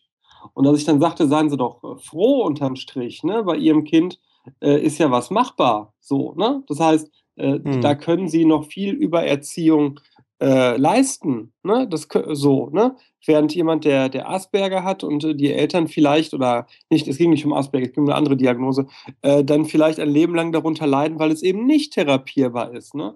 Und deswegen bin ich da so unglaublich vorsichtig geworden, äh, wenn es um so tiefgehende, langfristige äh, Diagnosen geht und einfach eine Störung wie Asperger, äh, wo ich unglaublich viele Überschneidungen sehe zu Störungen des Sozialverhaltens im, kind, im Kinder- und Jugendalter und äh, zu einfach schlechter Pädagogik. Äh, wir, wir springen jetzt gerade, Sebastian. Ich bin da genau bei dir, aber ich habe ähm, hier so eine, so eine Sache, die mich ein bisschen beschäftigt. Ähm, mhm. äh, es gibt so, so etwas wie, äh, das habe ich jetzt dieser Tage erfahren, das Lehrinstitut für Orthographie und Sprachkompetenz. Mhm. Äh, ich will da auch gar nicht weiter für Werbung machen, wie die sich abkürzen und wie man sie im Netz finden. Ähm, die haben bei Google, wenn man danach sucht, eine bezahlte Anzeige geschaltet. Und das ist so, dass äh, äh sobald halt, bleiben wir bei dem Beispiel mit den Diktaten, ein Kind Auffälligkeiten zeigt, ähm, die offensichtlich so gut organisiert sind, dass auch der Kinderarzt sagt, gehen Sie doch mal zu denen und lassen Sie mal prüfen, ob eine Leserechtschreibschwäche vorliegt. Und was die machen, ist, dass die nicht nur eine Diagnostik anbieten, sondern natürlich auch eine Förderung für einen gewissen Tra Betrag im Monat. ähm, äh, haben auch eine kostenpflichtige Hotline, die du anrufen kannst, sind bundesweit organisiert. Und äh, ich finde das ähm, in einer Gesellschaft, die natürlich durch Leistungsdruck auch geprägt ist, äh, einfach absolut, ähm, ja, sagen wir mal, ähm, ja, ja, merkwürdig, ähm, dazu sagen, kommen Sie mal bei mir vorbei, ich teste mal, ob was vorliegt. Und ich bin aber auch der gleiche Mensch, der die Dienstleistung anbietet, um das, was eventuell vorliegen könnte, wegzumachen. Ja, natürlich. Wund da würde ich mein Kind niemals hinschicken, weil doch da im Prinzip, die werden noch niemals rausfinden, dass nichts vorliegt. Weil, also, ja. wo, wo liegt das Geschäftsmodell dann, ne? Ja, das, das, ist, das ist wie, das ist wie wenn du beim, Al ist wie wenn du beim Alternativmediziner zum Allergietest gehst. Natürlich werden die was finden. Und da finde ich aber auch der Fehler im System. Ich finde, äh, es ist falsch, dass diejenigen äh, oder dass, dass ein Psychotherapeut äh, auch derjenige ist, der den Antrag an die Kasse schreibt und sagt, welche Diagnose vorliegt. Ich würde mir eine Welt wünschen, äh, oder zumindest einen Staat, in dem derjenige, der die Diagnose fällt, nie derjenige ist, der behandelt. Mhm. mhm. Kann ich nachvollziehen. Mhm. Hat auch was von vier ja, Augen Prinzip. Ich, weiß, ich behandle nicht. Ich habe überhaupt kein Interesse daran, dass jemand eine bestimmte Störung oder keine Störung hat. Mir ist es wirklich scheißegal. Und das ist für mich auch einer meiner ganz großen Pro-Punkte, wenn Leute fragen, ja, behandeln Sie dann auch? Sage ich, nein, eben gerade nicht. Und genau das ist Ihre Chance. Ich habe kein Interesse daran, ne, irgendeine Störung festzustellen oder mhm. nicht festzustellen. Ja. Und interessanterweise, weil da wollte ich vorhin schon kurz einhaken, als äh, Alexander auch ähm, äh, Leserechtschreibschwäche ähm, erwähnt hatte, weil ich nämlich äh, zufällig in den letzten Tagen auch einen Artikel gelesen habe, weil nämlich auch dieses ganze Thema, also es war ein englischer Artikel, äh, Dyslexie, ähm, eigentlich auch diagnostisch sehr umstritten ist, weil wenn man da mal genauer hinguckt, äh, das ist auch kein Einheit, das ist auch keine einheitliche Diagnose oder ein einheitliches Syndrom, da steckt sehr, sehr viel Unterschiedliches dahinter.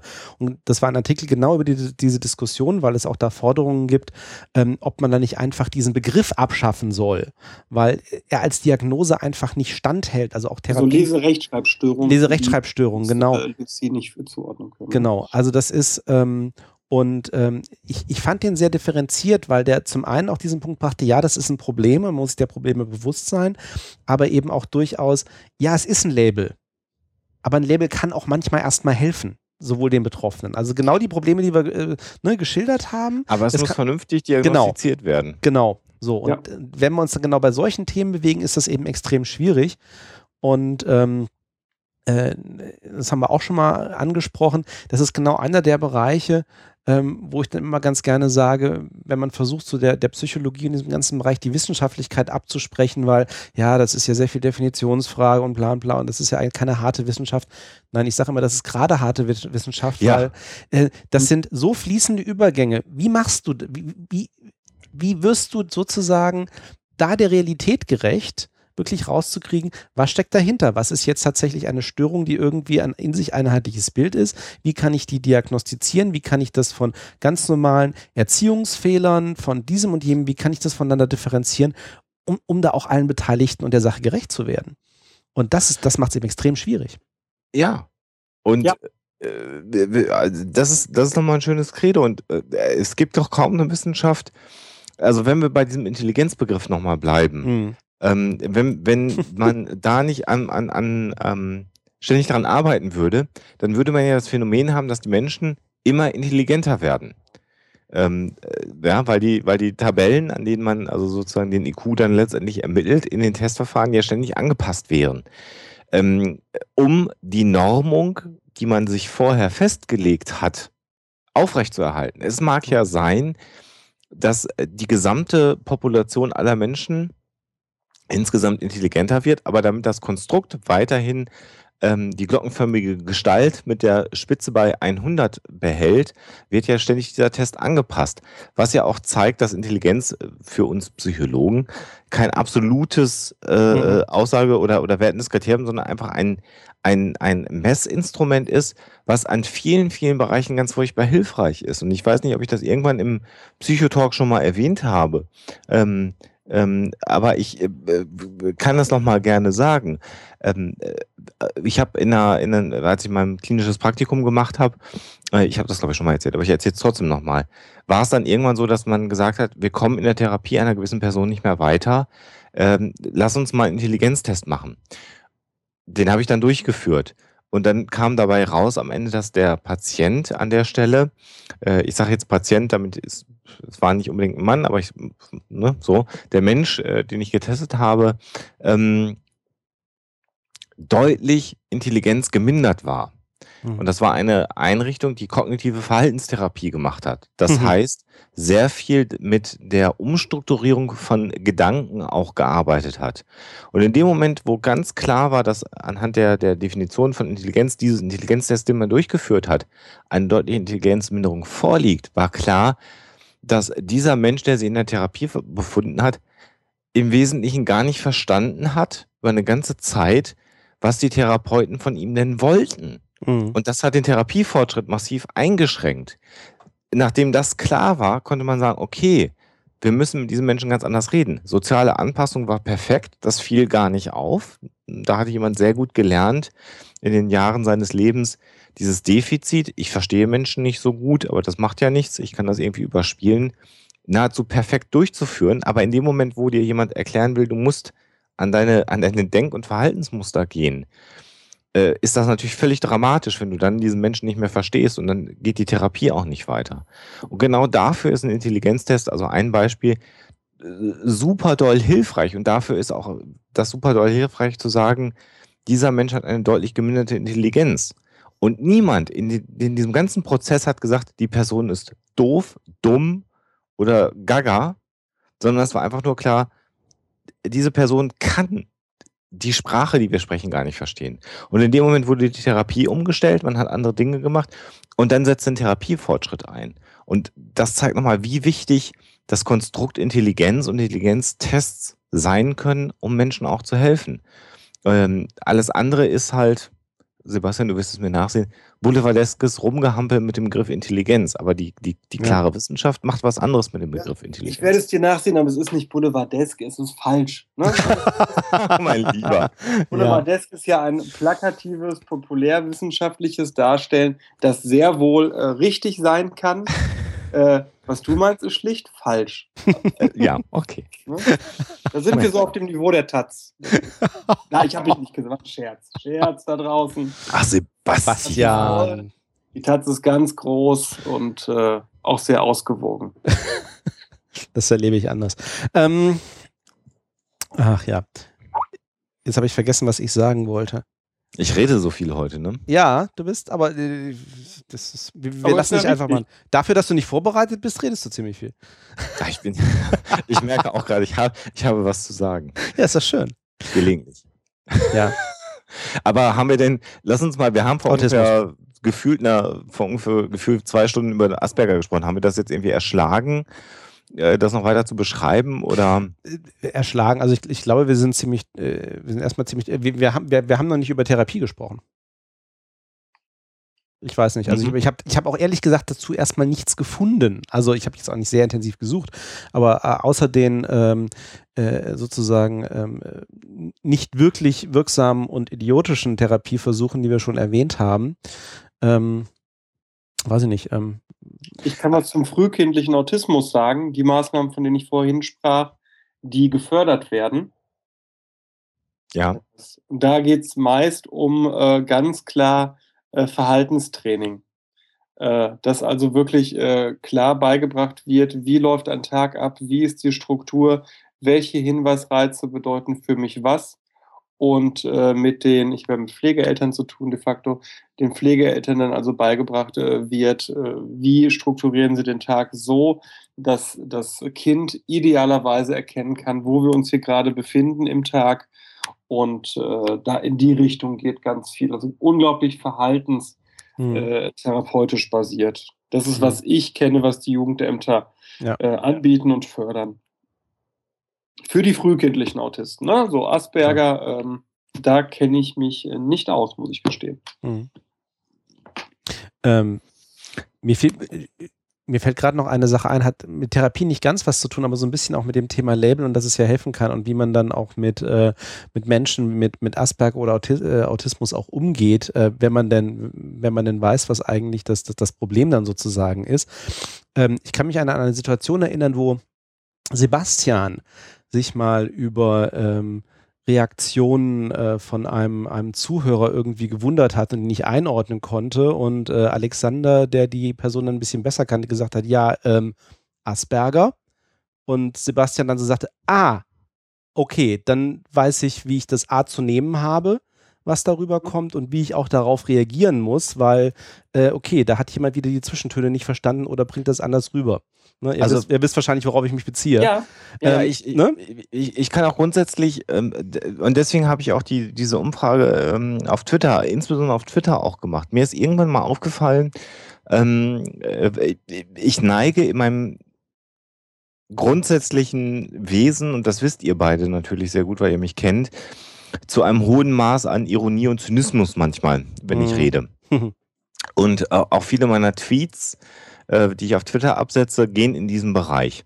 Ähm, das ist für Leute, die mich nicht kennen, entweder ahnen sie das oder sie ignorieren es. Die Leute, die mir nahestehen, die mich kennen, die zu meinem inneren Kreis gehören, können es sogar einordnen, was ich da schreibe. Ähm, und was ich gemerkt habe, ist, dass es von einigen Personen immer wieder auch Rückfragen gab, wo ich immer gedacht habe, und dann habe ich auch geantwortet und habe immer gedacht, mein Gott, das kann doch nicht sein. Also irgendwo ist das auch so offensichtlich, was ich da gerade von mir gebe. Und äh, habe mich dann wirklich auch nochmal damit beschäftigt äh, und habe gedacht, was könnte es denn sein? Und dann kam mir, wenn du sagst, das genau die Vermutung, hm, vielleicht ist das etwas aus diesem Spektrum, so ja. möchte ich das mal formulieren. Ja. Und habe dann gelesen, genau das, nämlich Emotionen, äh, Ironie und diese Dinge werden nicht gut verstanden oder gar nicht verstanden. Und in dem Moment war ich völlig entspannt und habe gesagt, okay, äh, das ist nicht, die wollen dich nicht trollen, die wollen dich nicht nerven, mhm. sondern ähm, die mögen dich irgendwie, die sind interessiert an dem, was du tust, aber sie verstehen es wirklich gerade nicht, was du von dir gibst. Ja. Und dann hast du ja zwei Möglichkeiten, das zu ignorieren oder zu sagen, okay, wenn ich das weiß, dass du ein Problem hast, mich zu verstehen, und ich aber grundsätzlich in diesen Social Media Kanälen das möchte, dass du mich verstehst, äh, dann erkläre ich es dir nochmal. Und ähm, äh, nachdem das für mich klar war, weil ich habe dann vorher ganz oft, und das war natürlich dann auch falsch, weiß ich inzwischen, nochmal mit einer ironischen Bemerkung geantwortet, die auch nicht verstanden mhm. wurde. Und habe dann gelernt, wenn aus von gewissen Personen äh, eine entsprechende Frage kam, nein, du musst ja jetzt einfach ganz blöd in Anführungsstrichen, sagen, was du gemeint hast. Ganz sachlich darauf antworten. Ganz, ganz faktisch darauf ja. antworten, ganz, ganz faktisch. Ähm, und plötzlich äh, findet dann eine andere Kommunikation statt. Und das fand ich ganz spannend. Das ist, ähm, da hast du völlig recht, Sven. In dem Moment, wo man sozusagen das Label da dran hängen kann, erleichtert es dann die Kommunikation. Und das hat gar nichts was damit zu tun, dass, ähm, nee, anders, Satz streichen das ist für mich auch ein Beispiel von, äh, sagen wir mal, Integration oder ähm, sich auf, den, auf das Gegenüber einlassen. Was ich ja sowieso immer gut finde, wenn man sich ähm, auf das Gegenüber äh, einlässt. Und wenn ich weiß, dass da eine Einschränkung vorliegt, für die das Gegenüber gar nichts kann, äh, so, dann kann ich mich da auch prima drauf einlassen. Und dann bin ich auch an der Stelle deutlich entspannter. Und äh, deswegen war für mich auch nochmal äh, diese Umfrage ganz, ganz interessant, ähm, äh, wer denn betroffen ist und ähm, äh, auch so ein bisschen ähm, äh, das habe ich nochmal bekommen von jemandem, der selber sagt, ich bin, bin Autist oder ich bin, ähm, liege in diesem, in diesem Spektrum der Asperger-Störung. Und ich selber habe in meiner Twitter-Kommunikationsliste äh, über 100 weitere äh, deutschsprachige Menschen, die in diesem Bereich liegen. Und das spricht ja auch ein bisschen dafür, dass das eine Form von Interaktion ist, die vielleicht Menschen, die mit so einer Autismus-Spektrum-Störung ähm, ähm, vielleicht sogar einfacher ist, weil das so ein bisschen immer eine gefilterte Kommunikation ist und das an der Stelle vielleicht leichter fällt als der direkte Face-to-Face soziale Mhm. Kontakt. Es nimmt natürlich eine ganz, also es hat seine Vor- und Nachteile, also wie wir natürlich auch gesagt Mhm. haben, weil in den meisten Fällen natürlich genau äh, der Mimikgestik fehlt, aber ne, denjenigen fehlt das dann eben nicht, sondern es sind dann einfach Informationen, die sowieso dann, äh, sag mal, nicht überflüssig sind, sondern eigentlich äh, dann äh, an ihnen manchmal vorbeigehen würden. Und Ja, aber- ähm, Hm? Entschuldige. Hm? ja, sag ruhig. Aber wo man natürlich über ein Verhaltenstraining äh, lernen kann, darauf entsprechend zu reagieren. Ja, Und deswegen klar. sehe ich das, was du beschreibst. Also ich kann voll und ganz verstehen, was du sagst, Alexander, also auch inhaltlich äh, und auch nachvollziehen. Mein Problem ist immer, dass ich mich frage, ähm, möchte ich das? Denn Twitter ist ja nun mal ein Medium, das gewisse Hinweisreize gar nicht erlaubt. Ne? Mhm. Und natürlich versucht man die hier und da aufzufangen durch äh, Emoticons, hast du nicht gesehen. Ne? Ähm, andererseits bin ich ja nur jemand, der im Vergleich, glaube ich, zu dir nochmal ein bisschen ironischer und zynischer ist. Nein. Entschuldigung. Ich sehe das auch nicht so, aber der Alexander beschreibt das so. Ähm, nein, bin ich so, jetzt mal äh, tatsächlich ernsthaft und ohne Ironie. Äh, und ich frage mich dann immer, wie weit will ich meinen eigenen Kommunikationsstil verändern, um allen verständlich zu sein? Äh, nein, falsch, Sebastian. Ich verändere ja nicht meinen Kommunikationsstil, sondern ich kann mit den Nachfragen besser ah, umgehen. okay. Ja. Okay, ich nehme es zurück. Wir streichen einfach meine mühsam aufgebaute Argumentation, weil sie blödsinnig ist. Fertig. So, ich twitter genauso wie vorher. Ich bin aber nicht mehr genervt, wenn ich weiß, da ist jemand, der ähm, äh, äh, zu dem zu den zu, äh, Aspergern gehört, sage ich jetzt mal einfach so, äh, und der stellt mir eine Gegenfrage, bin ich nicht mehr genervt, weil er das nicht fragt, um mich zu nerven oder mir auf den Keks zu gehen, sondern weil er es gerade nicht verstanden hat. Und dann kann ich sagen, okay, ich weiß ja, dass du damit ein Problem hast. Ich erkläre es dir nochmal ganz kurz. Gesagt, Und- hatte ich falsch verstanden, war völliger Blödsinn, was ich gesagt habe. Ach, naja, völliger Blödsinn, Sebastian. Natürlich nicht völliger Blödsinn, aber heute Abend ich mal so, als ob. Okay. Dann würde ich sagen, wir haben dieses, dieses große, komplexe Feld äh, erstmal für heute Abend beackert, oder? Ja, glaube Ich ich. hätte auch. eine Bitte, wenn, wenn ich, weil ich habe mir noch nie so Gedanken so drüber gemacht wie du, Alexander. Äh, sollte ich, ähm, das meine ich jetzt echt ernst, ich bin ja nicht normalerweise als der äh, Integrativkrafttyp zu äh, bekannt, aber sollte ich jemandem, äh, der sich diesem Spektrum der Störung zugehörig fühlt, äh, doof geantwortet haben, lasst mich doch einfach mal demnächst wissen, äh, dass ihr betroffen seid, dann weiß ich auch, bei wem ich äh, nicht ein Trollolo zurückschicke, äh, sondern anders reagiere. Vielleicht, wenn ich äh, Lust drauf habe. Das haben die wieder nicht verstanden, Sebastian. Okay. Also, also jetzt ganz ernsthaft, wenn ihr sagt, ich bin von Asperger oder Autismus betroffen und ich wundere mich und rall nicht so ganz, was dieser Illuminatus 23 da twittert, lasst mich kurz wissen, meinetwegen per DN, dass ihr betroffen seid und dann erkläre ich es euch äh, normal und zynismusfrei und äh, schicke keine doofen Sprüche. Schön. Schön. Ich hätte auch noch einen Aufruf, der auch im Zusammenhang mit dem Chat hochkam, unsere Diskussion vorhin. Äh, es gibt passenderweise ähm, Ende April in Hannover ähm, eine Veranstaltung, äh, eine mehrtägige, die sich äh, unter anderem auch äh, wunderbar um dieses gesamte Thema MMS, also Miracle Mineral Solution dreht. Unter anderem im Zusammenhang mit, AD, äh, mit äh, Autismus und all den anderen Zusammenhängen, wo das nicht funktioniert, inklusive dem verehrten Herrn, äh, der diese, diesen gesamten Schwachsinn in die Welt gesetzt hat. Ähm, äh, wenn sich jemand aus der Gegend gerne aufschwingen möchte, äh, gegen diese Veranstaltung, gegen diesen Schwachsinn äh, zu demonstrieren, ähm, tut das doch bitte. Das äh, muss nicht sein. Also ich habe jetzt mal über das Programm drüber geguckt und ähm, sorry, mir wird schlecht. Ähm, ja, werd mal gucken. Ich glaube, ich bin zu dem Zeitpunkt nicht da. Aber ja, Wann war das Datum nochmal? äh, 26. bis neu, also 26. 27. Ähm, April äh, in Hannover. Ähm, am Montag und Dienstag geht es mit persönlichen Beratungsgesprächen weiter. Okay, bin ich raus. Kann ich nicht. Ja. Shit. Aber ähm, wie es so schön heißt, alternative Therapien mit pharmazeutisch nicht zugelassenen Heilmitteln versprechen sehr interessante Resultate. Ah, Ja. das ist, das ist. Kann man, oh. die, kann man da diese Leute, ich habe gerade hier mal die Konferenzliste, da sind ja Dr. Metz und so dabei. Kann man den nicht irgendwie einen Pin bei der Ärztekammer oder so? Tja, die Frage ist, haben Sie medizinischen Doktor? Achso, doch, ja, doch, ja, ja. Ich Med, ja, ja, sorry. Nee, ich habe ich hab jetzt prompt einen gesehen, der hier irgendwie eine Doktor davor stehen hat. okay. Dr. Ähm, Metz ist, äh, kann Ja, man das ist ziemlich eindeutig, ja. Mein Gott. Ich verstehe die Frage nicht, Sebastian.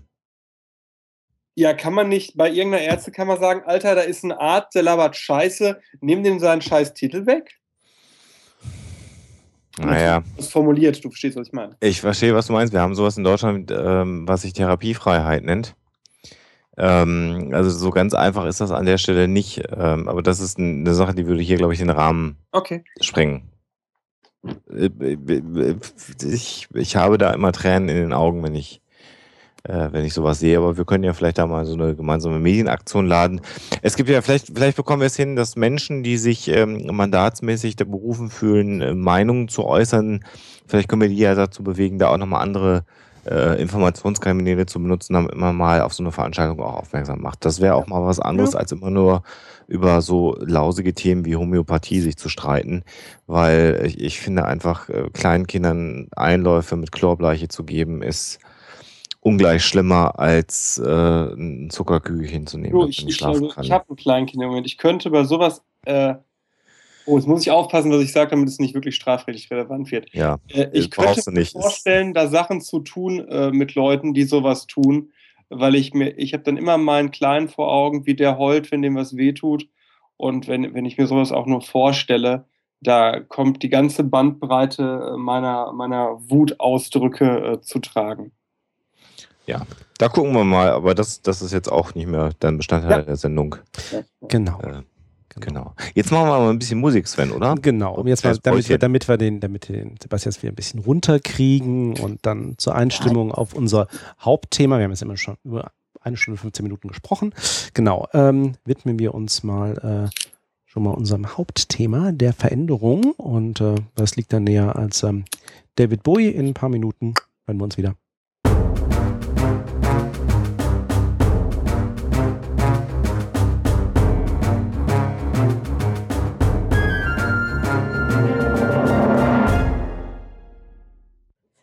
Da sind wir wieder.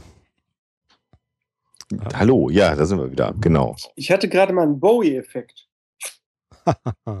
Wisst ihr, was mal ein Bowie-Effekt ist? Nein. Wollt, wollt ihr es wissen? Ja, nur sag. Wollen wir das wissen? Ja, möchte ich. Ja. Ich bin immer wieder baff, welche Lieder im Original von Bowie sind.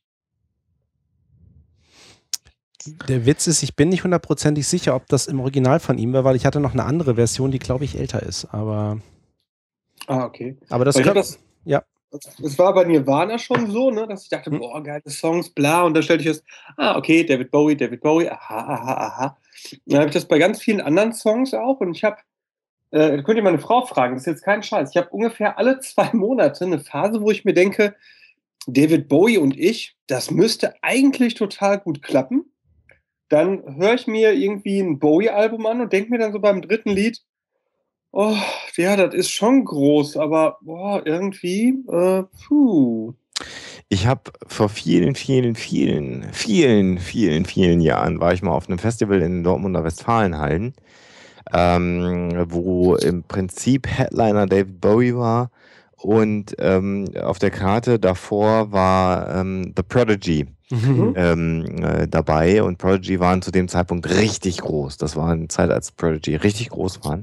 95, 96 muss Mm, So, genau, ja, ja, genau. Ja, ich glaube, das Festival war 97 irgendwie. Und überraschenderweise nach zwei, drei Vorbands kam dann nicht The Prodigy, sondern es kam David Bowie. Und er kam äh, äh, bei diesem Konzert in, äh, auf die Bühne mit einer Akustikgitarre, äh, einer weißen Hose und einem weißen Poncho. Es waren ungefähr 25.000 Leute da, stellte sich hin, fing auf der Gitarre an zu spielen und hatte ein derartiges Charisma, ähm, dass die gesamte Halle mit offenem Mund vor der Bühne stand und David Bowie äh, folgte. Und er hat dann ein Konzert gespielt, was, was einfach unfassbar großartig war. Und danach kam The Prodigy und The Prodigy war danach nicht mehr in der Lage, diese Halle ähm, großartig dazu zu motivieren, zu ihren damals auch wirklich guten Tracks äh, in Wallung zu kommen, weil man war so geflasht vom Charisma und der Ausstrahlung und der, der musikalischen Genialität von David Bowie. Also das, man hätte gar nicht mehr nach Bowie spielen können eigentlich und äh, das hat mich zutiefst beeindruckt, weil ich eigentlich, Sebastian, da bei dir bin. Ich habe kein David Bowie-Album und ich würde mir auch nie ein David Bowie-Album in, in, Gänze durchhören können. Habe ich gemacht, einfach weil ich mir dachte, ich bin ein Bob Dylan-Fan und ich mag sowas und aber ich, ich es berührt mich dann in der Summe dann doch nicht. Nee, und das war, aber auch da war es dann nochmal, dass die Person äh, einfach ähm, so großartig war. Ähm, ja, das war einfach toll. Also Bowie hat mich zwischendurch, also ich glaube, ich habe auch kein Bowie-Album, aber ähm, er überrascht mich halt irgendwie seit Jahrzehnten immer wieder. Er hat zwischendurch immer Songs, wo ich das so, wieder was in Anführungsstrichen komplett anderes, auch vom Stil her, aber dann doch wieder unheimlich Bowie und äh, das ähm, mag ich eigentlich auch. Ähm, und das Lied ist übrigens tatsächlich im Original von ihm. Ich habe gerade nochmal nachgeguckt. Also das ist. Bevor äh, wir hier inhaltlich weitermachen, möchte ich nochmal einen Dank loswerden an den äh, Tobias. Ich trinke nämlich hier gerade ein Hofmühlhell, was mir der Tobias äh, im Rahmen einer anderen äh, Sendung, nämlich am Zapfhahn, geschenkt hat. Und ich werde es mir hier sch äh, schmecken lassen. Und ich möchte auch nochmal betonen, dass am Zapfhahn ein privates Projekt ohne Inhalt und oder Beteiligung von gewählten beauftragten Repräsentanten ist. Das ist wichtig. Das ist ein guter Hinweis, Sebastian. Gut, dass ja, du das, das nochmal so wobei das, klar wo, auch formulierst. Wo, wobei das Problem natürlich auch ist, dass ähm, du ja eigentlich als nicht gewählter oder ernannter Repräsentant überhaupt nicht sprechfähig oder diskutabel bist. Hab für euch reicht's. Okay. ähm, Veränderung. Veränderung. Sven, bei dir ändert sich viel. Ich, äh, ich höre dich heute hier aus ähm, äh, Düsseldorf, der Stadt der Selfies, wie es im Express stand. Äh, und eigentlich äh, dachte ich, wärst du Hannoveraner. Bist du im Change? äh, ich möchte erstmal klarstellen, ich bin kein Hannoveraner, nichts gegen Hannover. Äh, ich arbeite da momentan äh, hauptsächlich. Ähm, ich bin Hesse. Nein. Ähm. Schön. Ja. Die Hesse komme. Die Hesse komme. Ei gute wie. Ähm, Nein, äh, ja, ich bin voll im Change. Also wir hatten, wir hatten das im Vorfeld. Äh, ich hatte eine etwas stressige Woche, ähm, aber jetzt kann ich wenigstens an dieser Stelle einmal sagen, ich, ich bin ja in meinem momentanen Hauptberuf mache ich ja interne Kommunikation. Und da kriegt man ja häufig die Frage, ja, was machst du bei interner Kommunikation? So, du, du wirst dafür bezahlt, Selbstgespräche zu führen. Genau. Ich, ich, Introspek das, ist, das ist Introspektion. Nein. Ach, Entschuldigung. Das ist schön. Das muss ich mal, ich glaube, das muss ich mal in meine Zielvereinbarung schreiben. Ähm, das wäre nicht schlecht. Selbstgespräche führen. Ah, schön. Head of Introspection. Head of Introspection, ja. Das möchte ich haben. Das werde ich mir reinschreiben. Auf deine Visitenkarte? Ja, finde ich so. Ich mache, glaube ich, Fake-Visitenkarten, wo nur das draufsteht, mein Name und Head of Introspection. Das finde ich großartig. President of Introspection finde ich noch viel besser. Oh, schön. Entschuldigung. Aber, aber diese Frage so, ja, Pressesprecher, das kann ich ja noch verstehen, was die Leute machen, ne? Und sonst irgendwie machst interne Kommunikation. Ja, und äh, ja, wir haben jetzt gerade diese Woche bei uns mal wieder so einen schönen Veränderungsprozess losgetreten, ne? wo es wieder eine Umstrukturierung gibt, eine Reorganisation und ähm, da darf man dann ja auch äh, natürlich intern kommunizieren und dann sagen, okay, was, was machen wir denn? Was haben wir vor? Warum wollen wir das machen? Wie sieht das aus? Und da sollten sich dann vielleicht auch mal Leute dran setzen, sagen, okay, ähm, ne, da gibt es dann ja immer dann die ähm, Geschäftsbereiche, die dann äh, sowas planen oder sowas vorhaben oder solche Entscheidungen treffen. Äh, wenn dann vielleicht noch jemand mit dabei ist, der sagt, okay, erklär mir das jetzt, mir das jetzt mal, dass ich das so verstehe, dass ich das dann so umsetzen kann, dass das eben jetzt, ne, wie wir gesagt haben, nicht nur ein eingeweihter Kreis versteht, sondern vielleicht auch möglichst viele äh, Mitarbeiter, Kollegen dann eben auch verstehen, okay, was soll da jetzt eigentlich passieren und was heißt das jetzt eigentlich und was heißt das nicht? Ja, und da bin ich jetzt gerade so ähm, mittendrin, ja, und ähm, äh, Bist du da nicht sehr unbeliebt? Weil dein Job ist ja ein Stück weit unangenehme Veränderung und jede äh, Veränderung hat ja erst einmal äh, einen, einen unangenehmen Aspekt äh, positiv zu vermitteln. Nein, äh, sagen wir es mal so. Ich bin noch nicht mal so, ich würde noch nicht mal so weit gehen, dass, also, äh, das ist so ein bisschen wie beim, Ex äh, ist eben anders als beim externen Pressesprecher oder sogar beim Marketing, wo ich sage, okay, ich muss das jetzt unbedingt positiv darstellen. Natürlich äh, versucht man dann irgendwie nochmal die positiven Aspekte besonders herauszustellen, aber ähm, gleichzeitig ist es ja, äh, die Leute wissen ja auch, wo der Hase hinläuft. Also sich da irgendwie hinzustellen, jetzt irgendwie nur positive Botschaften irgendwie vermitteln zu wollen, das geht ja an der Realität vorbei. Und da fällt man ja, also da verliert man ja auch hier die Glaubwürdigkeit. Ähm, Habe ich erlebt, muss ich dir sagen, bei einigen Blue Ja, natürlich. Das, ja klar, das, das, das, kann man, das kann man probieren, aber äh, deswegen sind ja auch sehr häufig auch äh, solche äh, solche Prozesse in Unternehmen auch, äh, auch unbeliebt. Ähm, wir haben jetzt zum Beispiel auch von Anfang an, und ich fand es eben sehr gut, also häufig, häufig bei solchen Prozessen wird dann eben genau am Anfang schon mal vergessen zu sagen, so, ah, vielleicht sollte man da auch mal die Kommunikation mit hinzuziehen, sondern da werden halt irgendwelche Entscheidungen der verschlossenen Türen getroffen im kleinen Kreis. Ähm, und äh, da gibt es dann halt irgendwie dann, äh, dann überlegen die sich irgendwie, ja, das und das schreiben wir jetzt so ungefähr dazu, das ist sozusagen das und ähm, dann wird es dann irgendwann über den Zaun geworfen. In Richtung interne Kommunikation wird gesagt, gesagt, ja, setzt mal ins Intranet so ungefähr. Ne? Das ist natürlich so, wie es genau mhm. nicht laufen soll und wo es dann eben Gott sei Dank äh, auch jetzt äh, in dem Fall so nicht gelaufen ist, sondern ähm, wir da auch frühzeitig mit eingebunden waren.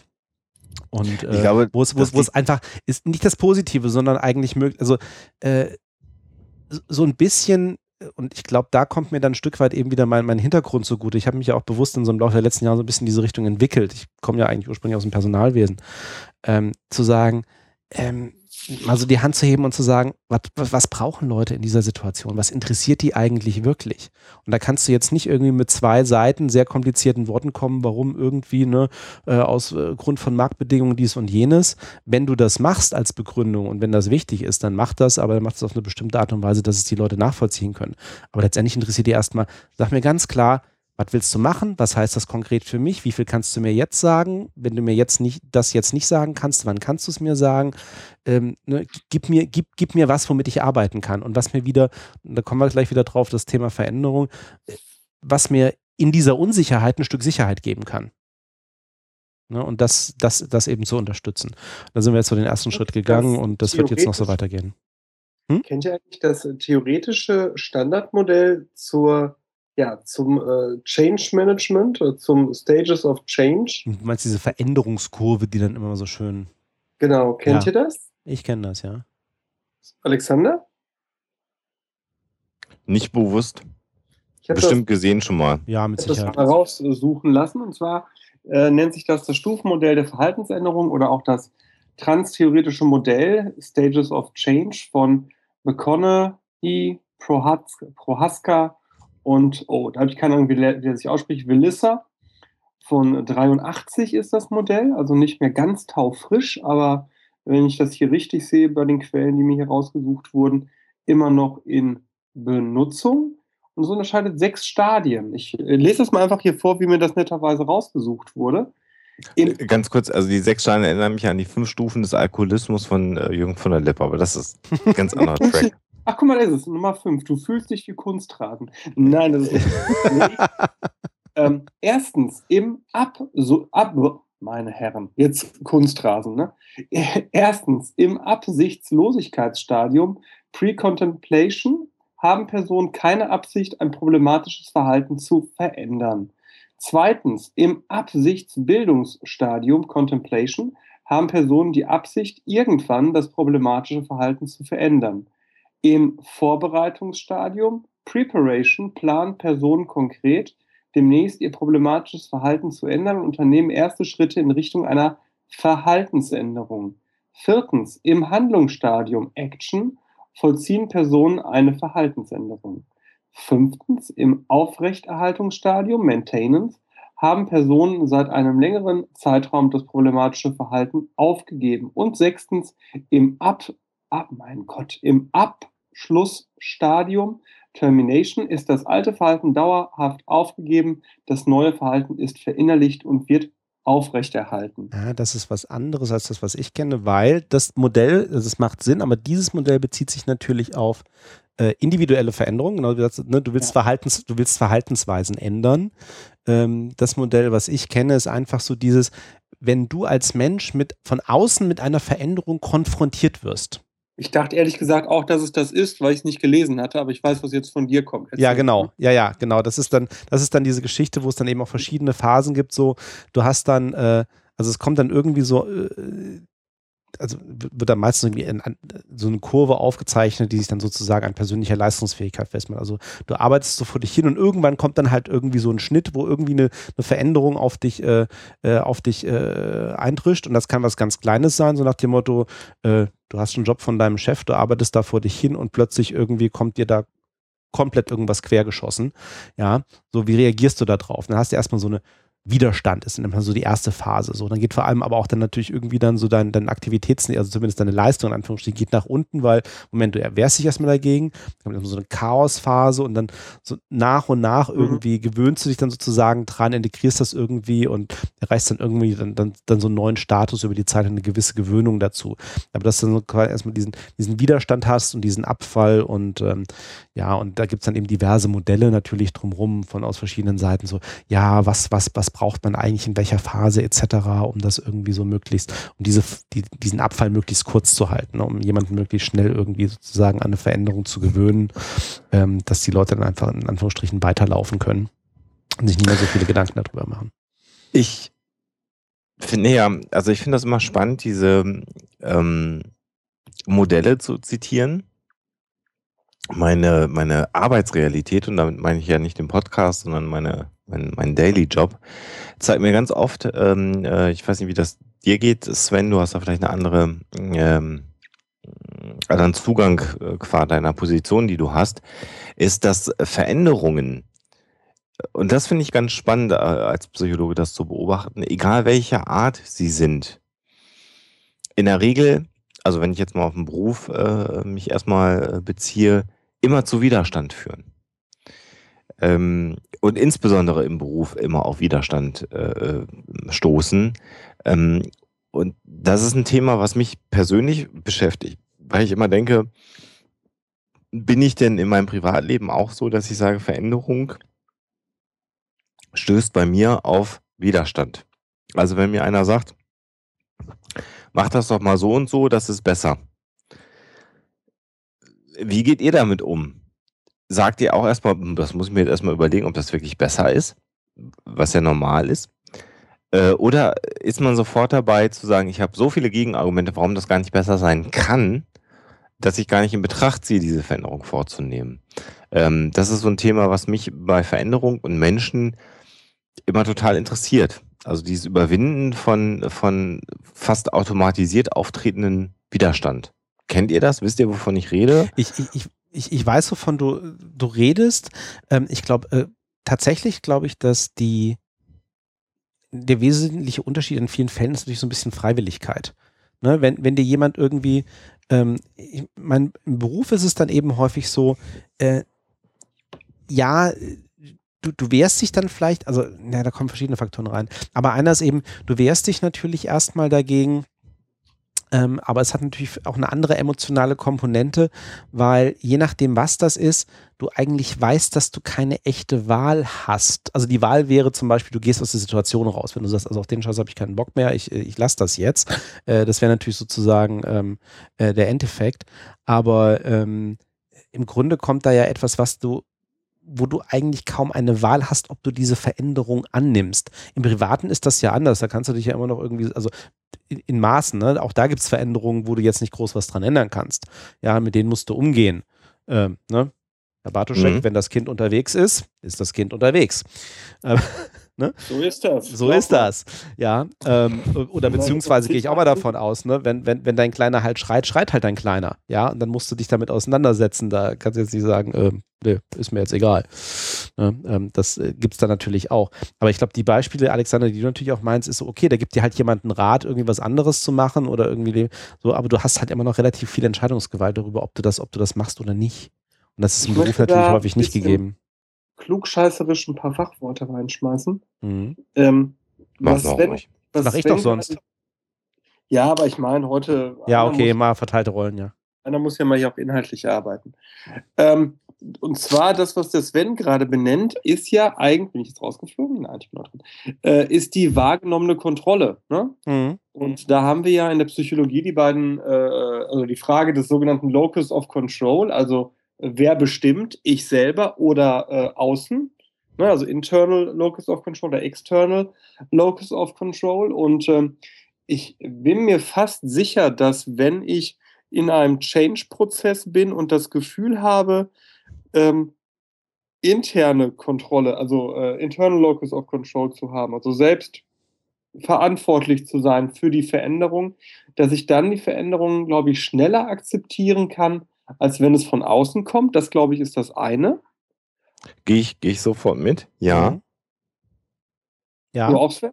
Ja. Und das andere ist, was Alexander gerade äh, sagte mit dem Privaten, da glaube oder da ist es bei mir so, und das würde passen zur Attributionstheorie, also zur Frage, wie ordnen Menschen äh, was einander zu, ähm, dazu, dass je näher oder je nein, je mehr das Verhalten, das du verändern sollst, am Kern dessen ist, was du selbst als deine Persönlichkeit beschreibst, Mhm. umso weniger interessiert bist du, die Kritik anzunehmen und dein Verhalten zu überprüfen. Mhm. Und dann sind wir auch wieder beim Thema kognitive Dissonanz ne, und Resistenz Genau. gegen Veränderungen, weil je näher mir das geht und je, je näher ich das als Teil meiner Persönlichkeit und meines Seins begreife, umso stärker werde ich mich natürlich dagegen wehren. Das ist, Ich äh, bin halt so. ich ne? bin- Das ist ja genau der Kern in partnerschaftlichen Konflikten, äh, der, der ja genau das zum Ausdruck bringt. Ne? Man meint ja nicht, äh, ich bin äh, halt so nach dem Motto, äh, das ist eine Mhm. Sache, die ich seit zwei Tagen mache, sondern es ist Kern meiner Persönlichkeit. Und Ne? nur als, nur, nur als Beispiel, weil das gerade passt zu dem, was ich gerade beschrieben habe, auch in diesem Veränderungsprozess, wo ich sage, auch klare Kommunikation, nämlich auch den Leuten relativ schnell, also den Betroffenen auch relativ schnell zu sagen, ähm, das sind die Optionen, die du hast. Ne, da bist du wieder bei dem, Mhm. du, du hast, du, du kannst da Entscheidungen treffen, ja. Und äh, das kann so aussehen, das kann so aussehen, das kann so aussehen. Die Entscheidung, in welche Richtung du gehst, bis hin zu dem Punkt, wo du sagst, pass auf, ähm, wir drehen das jetzt komplett irgendwie um 180 Grad. Das hat aus unserer Sicht folgende Vorteile. Ähm, Mhm. Folgendes wird sich dadurch aber auch verändern. Es wird schneller gehen oder es wird irgendwie, ne, da hast plötzlich mit internationalen Kollegen zu arbeiten. So, ähm, das kann natürlich, und dann kannst du an der Stelle, wenn du dann sagst, okay, kannst dann halt für dich entscheiden, ist das attraktiv? Wie attraktiv ist das? Oder wo du eben sagst, nee, das ist dann nicht mehr meine Welt und da habe ich keinen Bock mehr drauf. Das ist ja auch der Grund, warum man seinen Nachbarn mitteilen sollte, wenn man grillen wird. Ne? Das ist tatsächlich äh, die Begründung. Was? Dass man. Also die Frage ist ja, wenn man Aushang im Treppenflur macht. Ne? Mhm. Ab diesen Freitag wird es lauter, wir Ja, ja. werden grillen. Ja. So. Ja. Dann, dann ist das ja erst einmal eine Info, die dem Nachbarn scheinbar eigentlich gar nichts bringt. So. Wenn er nicht pennen kann, kann er trotzdem nicht pennen. Aber die wahrgenommene Kontrolle wird erhöht. Er kriegt das Gefühl, informiert zu sein und mitgestalten zu können, denn gute Nachbarn, so wie wir, setzen dann auch noch so einen Satz drunter wie, und wenn ihr Lust habt, kommt einfach mit vorbei, aber macht, wie ihr meint. Und Peng ist, die, äh, hat, ist der andere in der, äh, in der Schiene, dass er kontrollieren kann, wie er es gestaltet. Ja. Also bei mir wirken diese Zettel persönlich nicht besonders, aber ähm, ich weiß, was du meinst, ja. Also ja, ich, ich habe mir das jetzt alles sehr interessiert angehört, was er erzählt hat. Aber das Aber- Spannende dabei ist ja, ja, genau. Ähm, äh, ich verstehe das, was du sagst, Sven. Fange ich mal damit an. Das Problem ist die Größe der Organisationseinheit. Ja. Ähm, äh, wenn du, äh, also natürlich, wenn ich in einer 1 zu 1 Situation bin, kann ich immer jemanden davon überzeugen und kann mit jedem Sachargument sagen, ähm, das ist für dich persönlich besser, weil ähm, sobald die Organisationseinheit größer wird, äh, musst du dir ja überlegen, wie intensiv kommunizierst du mit jedem einzelnen Element dieser Organisationseinheit, Ja, klar. äh, weil natürlich jedes einzelne Element andere Mhm. ähm, äh, Widerstände oder Besorgnisse hat? Oder ab welchem Moment sagst du, ähm, und das finde ich eine ganz spannende Geschichte, gerade als im beruflichen Sektor, so die Frage des Vertrauens. Also wenn du, und da, da, das ist auch Locus of Control, äh, was du, was du sagst, Sebastian, ähm, das äh, Entscheidende dabei ist dann immer noch so, ich kann die Kontrolle nach außen abgeben, Mhm. wenn ich denn der Person, die dann die Kontrolle aufnimmt, vertraue, und zwar vor dem Hintergrund, die wird schon in meinem Sinne richtig entscheiden. Mhm. dann kannst du ja auch relativ einfach sagen, ich gebe Kontrolle nach außen ab, weil ich weiß, dass in meinem Sinne entschieden wird und das, was sich verändern wird, wird anders sein. Äh, ich muss mich umgewöhnen, aber ich glaube, dass es besser werden wird. Mhm. So, und ähm, äh, das ist so eine Geschichte, die mich ich kann und will da nicht weiter ins Detail gehen, die mich im Moment äh, sehr intensiv beschäftigt. Ähm, äh, das finde ich einen sehr schwierigen Grad, äh, den man gehen muss, wenn man sagt, ähm, wie sehr muss ich auf den Einzelnen eingehen oder wie sehr muss ich irgendwann sagen, ähm, aufgrund der und der und der und der Dinge, seht ihr doch, dass ich das in eurem Sinne mache, jetzt vertraut mir mal an der Stelle und dann gehen wir einfach mal weiter und ich muss nicht jeden kleinen äh, Handgriff der, der, der Veränderung erklären. Ist aber eine ganz spannende Geschichte. Das ist eine Frage der Führung, ne? Also das ist die Frage, äh, wie schafft Führung Vertrauen? Mhm. Mhm. Genau, ja, ja klar. Welche äh, ja. Bausteine. Ich, zum, ich persönlich bin zum Beispiel, das habe ich auch immer versucht so zu handhaben, äh, bin jemand, der nichts eingefordert hat, was er selber nicht gemacht hat. Also ne, Prinzip der ethischen Führung. Mhm. Und habe andererseits zugesehen, dass Organisationseinheiten äh, denen ich vorstand, nie größer wurden als 20 Personen. Mhm. Wenn, wenn, dann habe ich die aufgespalten in neue Organisationseinheiten, sodass die immer eine, eine, ein, ein Team hatten, das klein, überschaubar war und dem sie sich verpflichtet fühlten. Mhm. mhm. Und das ist ja, das ist ja gerade bei großen Organisationen immer das, äh, wo es in, in, den meisten Fällen scheitert, mhm. ähm, weil es wird ja immer so schön gesagt, also gerade bei großen, richtig großen Veränderungsprozessen, äh, das passiert ja in den meisten Fällen von der Spitze. So. Und dann hast du vielleicht eine sehr enge Einbindung, irgendwie dann so diese ersten, also dann, dann spricht so diese erste Führungsebene ganz oben, die, die Unternehmensspitze spricht dann irgendwie mit der nächsten Ebene. Ja, und vielleicht ein paar Leutchen irgendwie von der Ebene danach. So.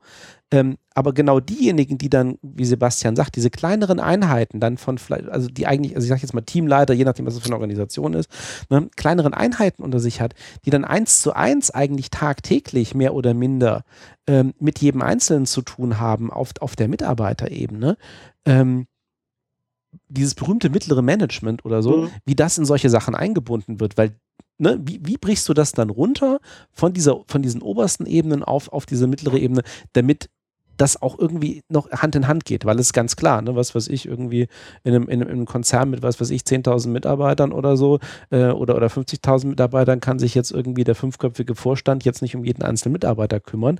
Da werden dann häufiger mal solche Geschichten gemacht, je nachdem, wie die Prozesse laufen. Ja klar, es gibt dann auch irgendwie kleinere Runden, irgendwie komplett über die Hierarchien hinweg und dieses und jenes, aber letztendlich, sage ich jetzt mal, äh, negativ bleibt das natürlich dann in vielen Stellen im mittleren Management hängen und wie kriegst du die dann allein schon mal eingefangen, ne? Und solche Themen. Und ja, das ist eines meiner absoluten Lieblingsthemen auch in meinen Vorlesungen, das Nephew-Prinzip, ne? Uh, Situation normal, all fucked, fucked up. up. ja.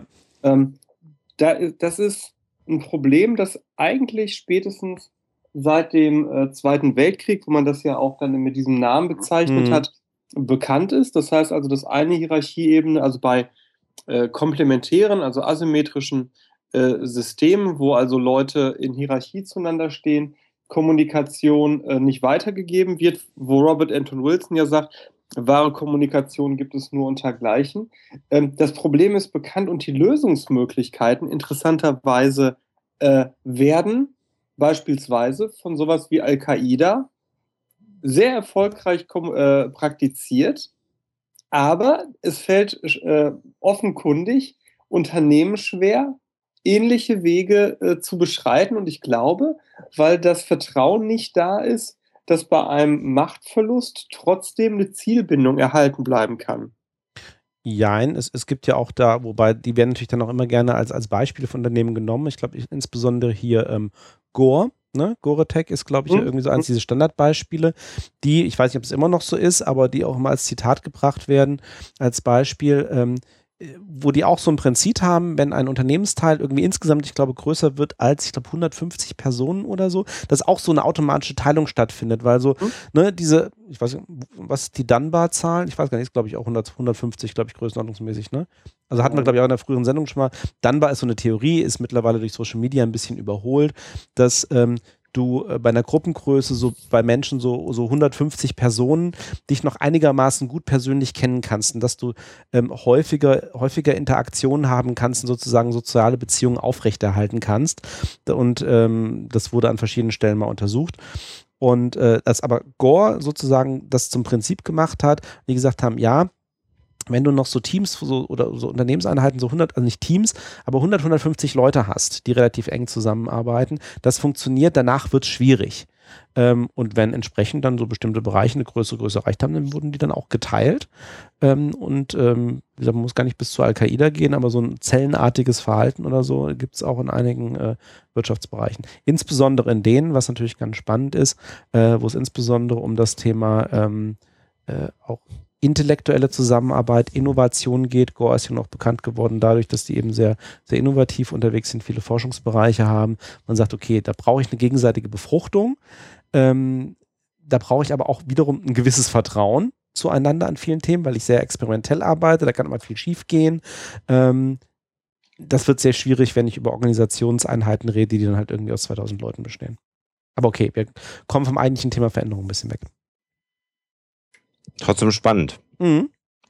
Ähm, das zweite, ganz kurz, mhm. lass mich da noch einmal rein. Ist das, was du sagst, Sebastian? Ähm, äh, und das ist eine Sache, die habe ich von, von dir gelernt. Ähm, äh, und eine Sache, die ich, die ich heute gerne zitiere und über die ich immer wieder nachdenke, ist so ähm, persönliches Verhalten ähm, und, und, und Einflussnahme äh, im, im ganz privaten Sektor. Und da hast du mal so den Satz geprägt, dass es nur eine ganz kleine Anzahl, eine, eine maximal kleine Anzahl von Personen gibt, ähm, auf deren Meinung du achtest und äh, äh, Wert legst, glaube ich. Ne? So hast du das ja. mal gesagt, ne? Ja. Und äh, zu dem Zeitpunkt, als du das mal zu mir gesagt hast, habe ich das nicht wirklich nachvollzogen äh, so und habe das auch nicht wirklich verstanden. Heute bin ich an einem anderen Punkt und weiß das sehr genau, ähm, was du damit meinst und äh, kann nur sagen, ich sehe das ganz genauso. Also das ist auch ganz wichtig. Ähm, ähm, jede soziale Interaktion, die du so hast, führt ja in der Regel dazu, dass ähm, im Zweifelsfall Menschen auch sagen, mach das, doch, mach das und das doch mal anders. Also mhm. ich erlebe Menschen immer so, Menschen sind immer ganz schnell dabei, gute Ratschläge zu geben. äh, unabhängig von, von jeglichem Kontext, mhm. eigene Erfahrungswelt wird sofort auf das Gegenüber angelegt. Ähm, keine Ahnung, ich habe Kopfweh, äh, mach kalte Kompressen, mach warme Kompressen, nimm Aspirin, nimm Paracetamol, trink viel Wasser, trink wenig Wasser. So, also jeder hat da so seine eigenen Erfahrungswelten und jeder äh, kommt an dich ran. Ist jetzt an der Stelle ein blödes Beispiel aber zeigt, dass der Mensch gerne Ratschläge gibt und gerne Veränderungen in anderen Menschen hervorrufen will. Und zwar sehr positiv gemeint. Ich will ja, dass es meinem Gegenüber in dem Fall besser geht. Ähm, äh, wir reden natürlich von anderen Kontexten, wenn es um Feedback geht. Und da finde ich es auch nochmal ganz spannend. Und da bin ich inzwischen auch an dem Punkt, wo ich sage, ich habe einen ganz, ganz, ganz kleinen, ausgewählten Kreis von Menschen, wo ich selber, ich höre mir ganz viel an. Mhm. So, und äh, dann ist das aber im, im Regelfall so, dass es auf Durchzug ist und es gibt nur ganz wenige Menschen, deren Meinungen und äh, ja, sagen wir mal, äh, wenn die mir sagen, das würde ich anders machen, wo das Relevanz für mich bekommt, weil ich einfach sage, die Menschen kennen mich A, so gut, die sind in dem Bereich, in dem sie mir jetzt gerade diesen Rat geben, äh, erfolgreich oder schon lange unterwegs und ich kann deren Meinung annehmen äh, und da kann ich, und dann sind wir wieder, fällt mir jetzt gerade, während ich das so schildere, auf, wieder bei dem Punkt Vertrauen. Mhm. Äh, denen vertraue ich, dass die mir an der Stelle einen vernünftigen Ratschlag geben. Es ist deren, also erstmal freut mich das total, dass, dass du das, dass ich dir da, also freut mich auf jeden Fall, Dankeschön.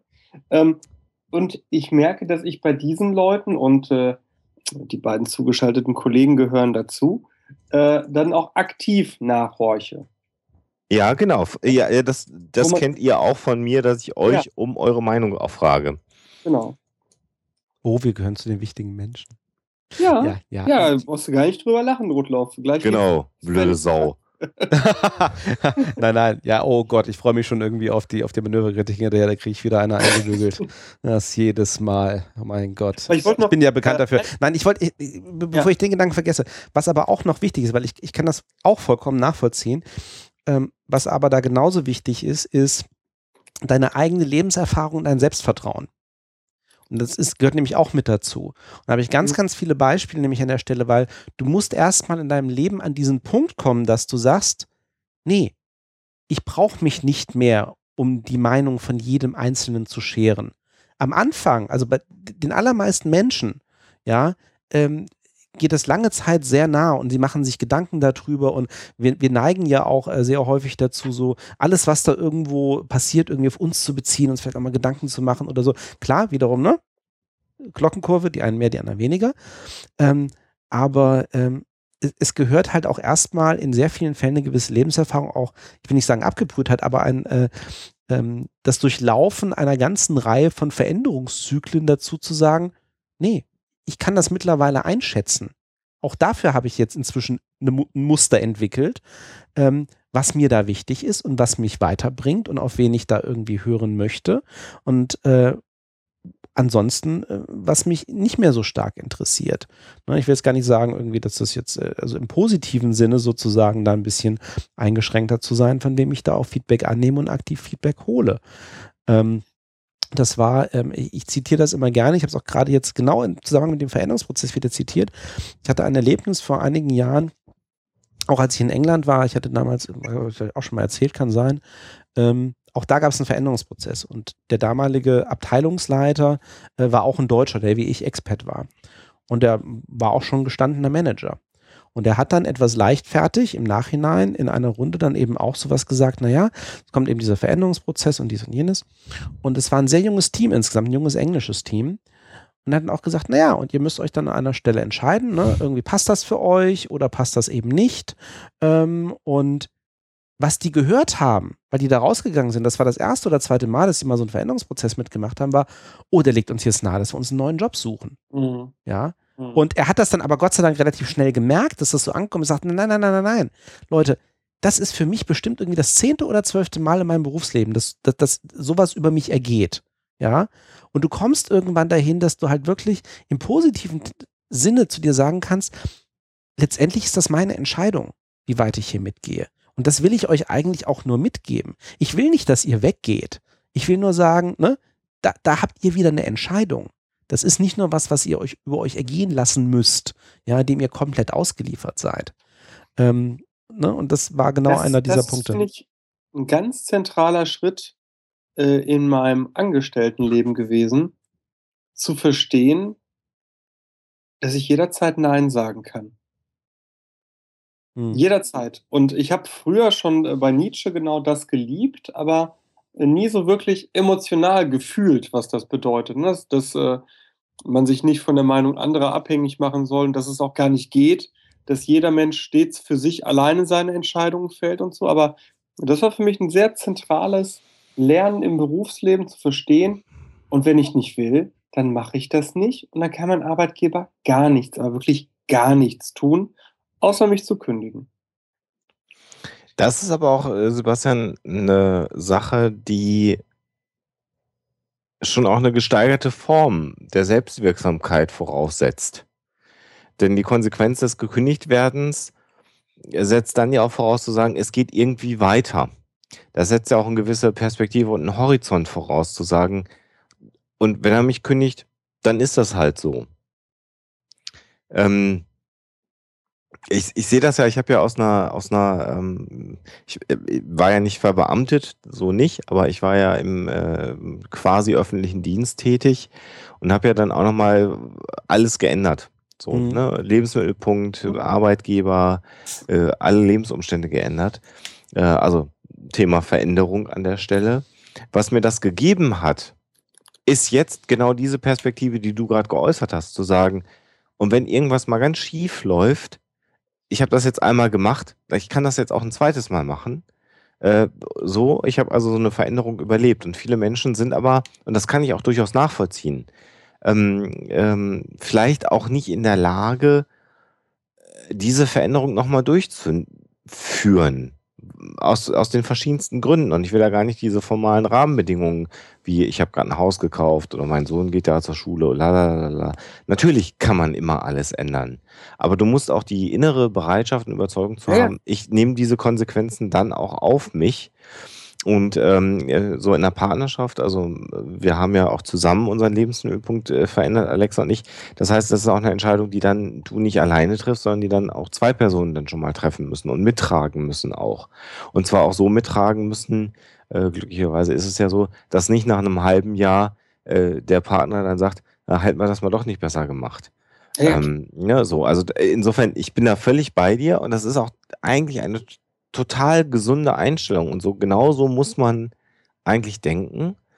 Aber damit sage ich auch, wir sind vielleicht mit unserer Ausbildung und, und unseren Fähigkeiten so ein bisschen in einer glücklichen Position zu sagen, wir werden schon irgendwo was finden. Nein, nein. Also beim ersten Teil gebe ich dir völlig recht. Okay. Dass, dass Leute das anders sehen können, man andere Persönlichkeitsstruktur haben kann und, und, und, und, und.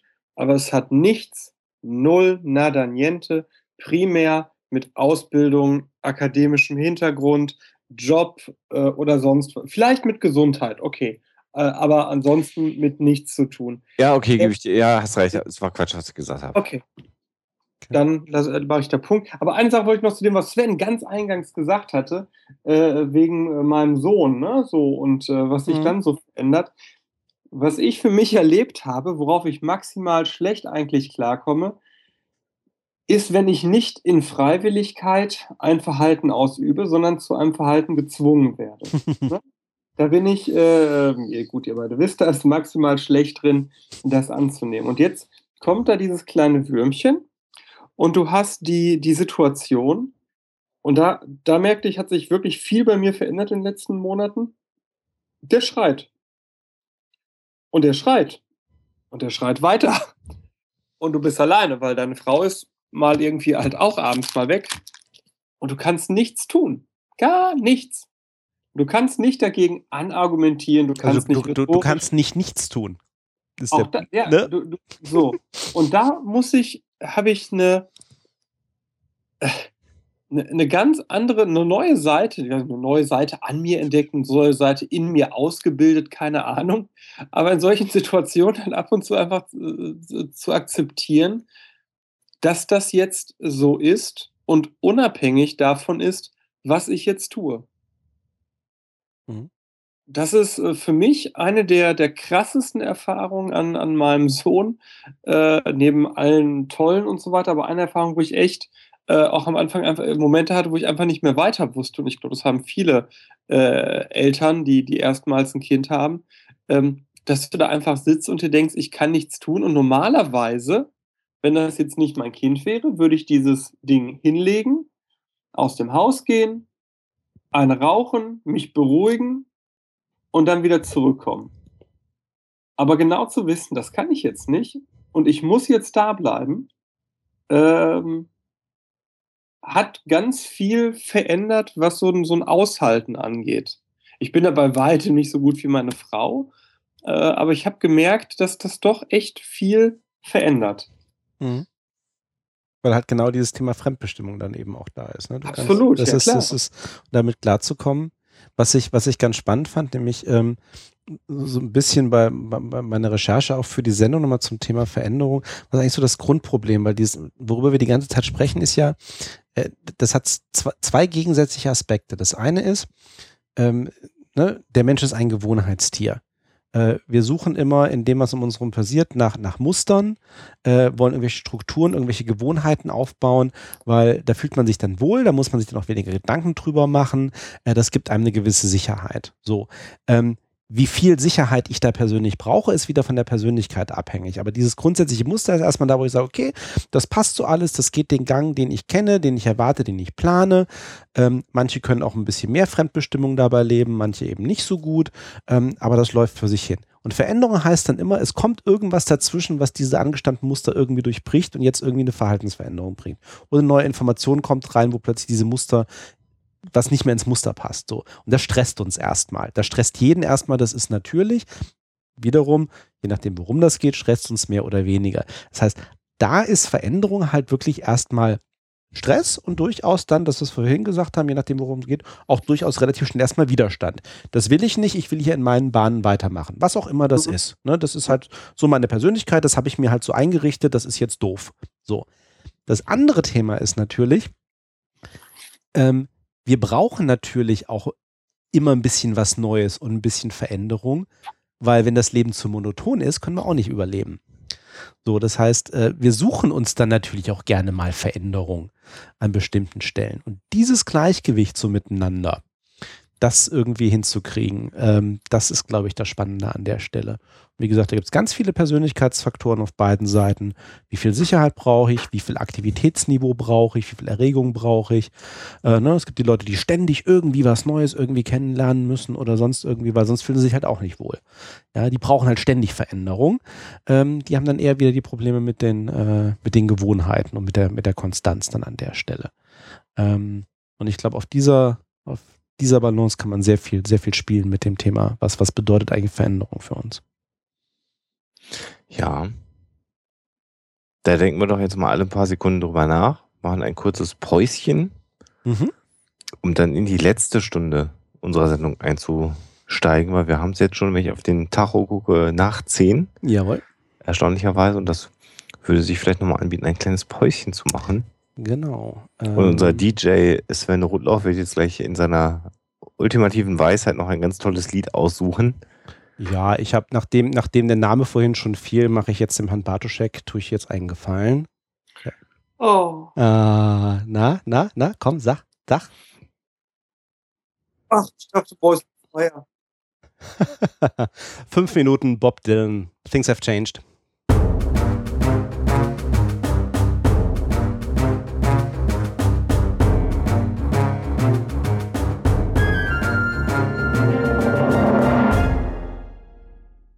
Things have changed. Da sind wir wieder. Da sind wir wieder. Oh. In der Pause gerade was durch den Kopf gegangen. Oha. Oh oh. Äh, ja, ja, macht euch hier lustig. äh, nee, mir ging durch den Kopf, dass Bob Dylan ja einige Lieder hat, die Veränderung thematisieren. Ne? Ähm, und dann habe ich mich gefragt, dass das ja so eine 68er-Sache sein könnte. Und dann habe ich mich gefragt, äh, das mit den 68ern ja einherging, äh, auch so astrologische Vorstellungen, ne? Age of Aquarius und so weiter, neues Zeitalter, bla bla. Und dann ging mir durch den Kopf, und jetzt kommt, kommt meine These, dass das Wesen vieler esoterischer Bewegungen darin besteht, zu suggerieren, dass nicht nur esoterisch, jeder Religiö der, der meisten religiösen und esoterischen Bewegungen, sofern es da einen Unterschied gibt, besteht darin, zu suggerieren, dass bald eine grundlegende Veränderung eintreten wird. Hm. Bald? Ba ja, ja, kommt drauf an. Ja, bald im, im, im äh, im diffusesten Sinne. Ne? Also bei den frühen Christen als Endzeitsekte, morgen geht die Welt unter.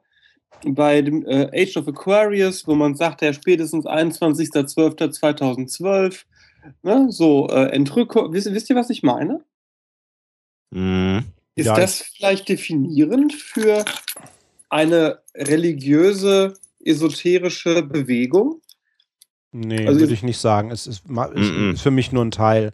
Also genau diese Endzeitgeschichten oder diese, diese, die, diese Zeitenwandelgeschichten, das ist, ähm, ich meine, es ist bekannt, ne? Also wir hatten immer um die Jahrtausend- oder Jahrhundertwenden gab es ja dann auch nochmal irgendwie, äh, sei es religiös, sei es aus andere Richtung, nochmal irgendwie großen, großen Aufriss. Klammer auf, was vollkommen egal ist, weil natürlich die Kalender vollkommen willkürlich sind, Klammer zu. Ähm, aber nee, das ist für mich nur ein Ausschnitt. Also ich, also gerade, ich weiß in der Theologie, gerade dieses Thema von wegen Endzeitkulte, ja, ähm, äh, ist, ist, ist ja auch ein verstehender Begriff da an der Stelle. Da gibt es auch andere. Also, ähm, äh, ich meine, guck dir die, ähm, äh, einen Großteil der, äh, der asiatischen äh, Weltreligionen an. Äh, da geht es zwar auch um Zyklen, aber die sind zum Teil in solchen Zeiträumen. Ähm, da geht es dann fast eher um persönliche Veränderungen an der Stelle. Aber wenn du da bist, finde ich ja immer einen spannenden Zeitraum, äh, also eine spannende Debatte, den Zeitraum. Ähm, wir Menschen äh, haben ja so unsere eigene Wahrnehmung von Zeit und Zeiträumen. Ähm, und da finde ich mal ganz spannend, wenn man mal äh, den Bogen schlägt auf, na sagen wir es mal, sagen wir mal ruhig das Universum. Ne? Ähm, dann ist ja die Zeitspanne, die überhaupt durch menschliches Tun geprägt wird, so die letzte Minute wenn man so einen Kalender nimmt und dann sagt, am 1.1. ist das Universum entstanden, dann ist das, was alles, all das, was Menschen machen und verändern, die letzte Minute in diesem Kalender. Hat da jemand äh, Kosmos äh, gesehen? Ja, auch, aber ja, ja, vorher klar. schon. Ja, klar. Ne? So. Und ähm, insofern ist ja auch dieser, diese äh, Zeitspanne, die du gerade sagst, Sven, das ist ja so, so völlig beliebig. Und äh, bei Religionen, Sebastian, äh, als Antwort, naja, die Christen sagen ja, sei jetzt gut, damit es im Jenseits besser hast. Beziehungsweise die Protestanten sagen, du musst immer gut sein, sonst hast du es halt ganz fies im Jenseits. Die Katholiken sagen, naja, kannst auch ein Schweinehund sein, Hauptsache du predigst relativ regelmäßig, äh, du beichtest relativ regelmäßig und meinst das auch ernst, äh, dann kommst du trotzdem äh, in, in den Himmel rein. Und das ist so die Ausprägung. Aber da ist ja so diese, das jüngste Gericht, das schwingt so mit. Aber das ist ja gar nicht mehr so unbedingt der Bestandteil des Christentums im Moment. Das war ja die, für die frühen Christen, war das die Prägung? Ja, ja. Ja, aber die sind ja auch schon 2000 Jahre her, ne? Genau. Die frühen Christen. Ja, ja, ja, ja, da spreche ich ja gar nicht. Nee, war, war gerade nur so ein äh, Gedankengang, als ich mhm. ein Foto von Christian Anders sah. Und ich dachte, äh, guck mal, das Ende ist nah. Aber äh, ich meine, witzigerweise, jetzt, jetzt, jetzt, wo du das gesagt hast, ähm, ist natürlich auch ein spannender Faktor, von dem was wir gerade besprochen haben, von äh, vermeintlich extern aufgedrückter Veränderung. Ne? Übrigens, die Endzeiten kommen und du musst dich jetzt echt anstrengen, weil ansonsten hast du gleich ein Problem. Ja. ja?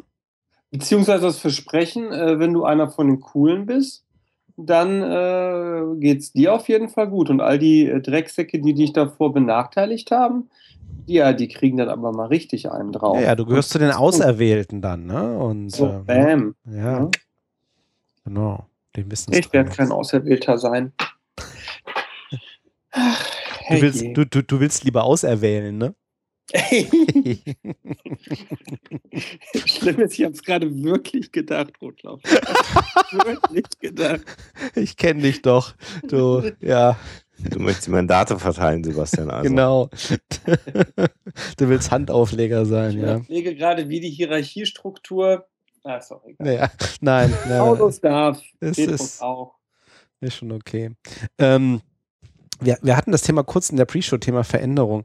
Äh, äh, Sebastian, hast, hast du eigentlich, äh, wir hatten es noch ganz kurz angesprochen, hat sich eigentlich die psychologische Ausbildung zum Thema Entwicklung und, und irgendwie Veränderung irgendwie groß verändert seit unserem Studium, von dem, was du von deinen Praktikanten mitkriegst?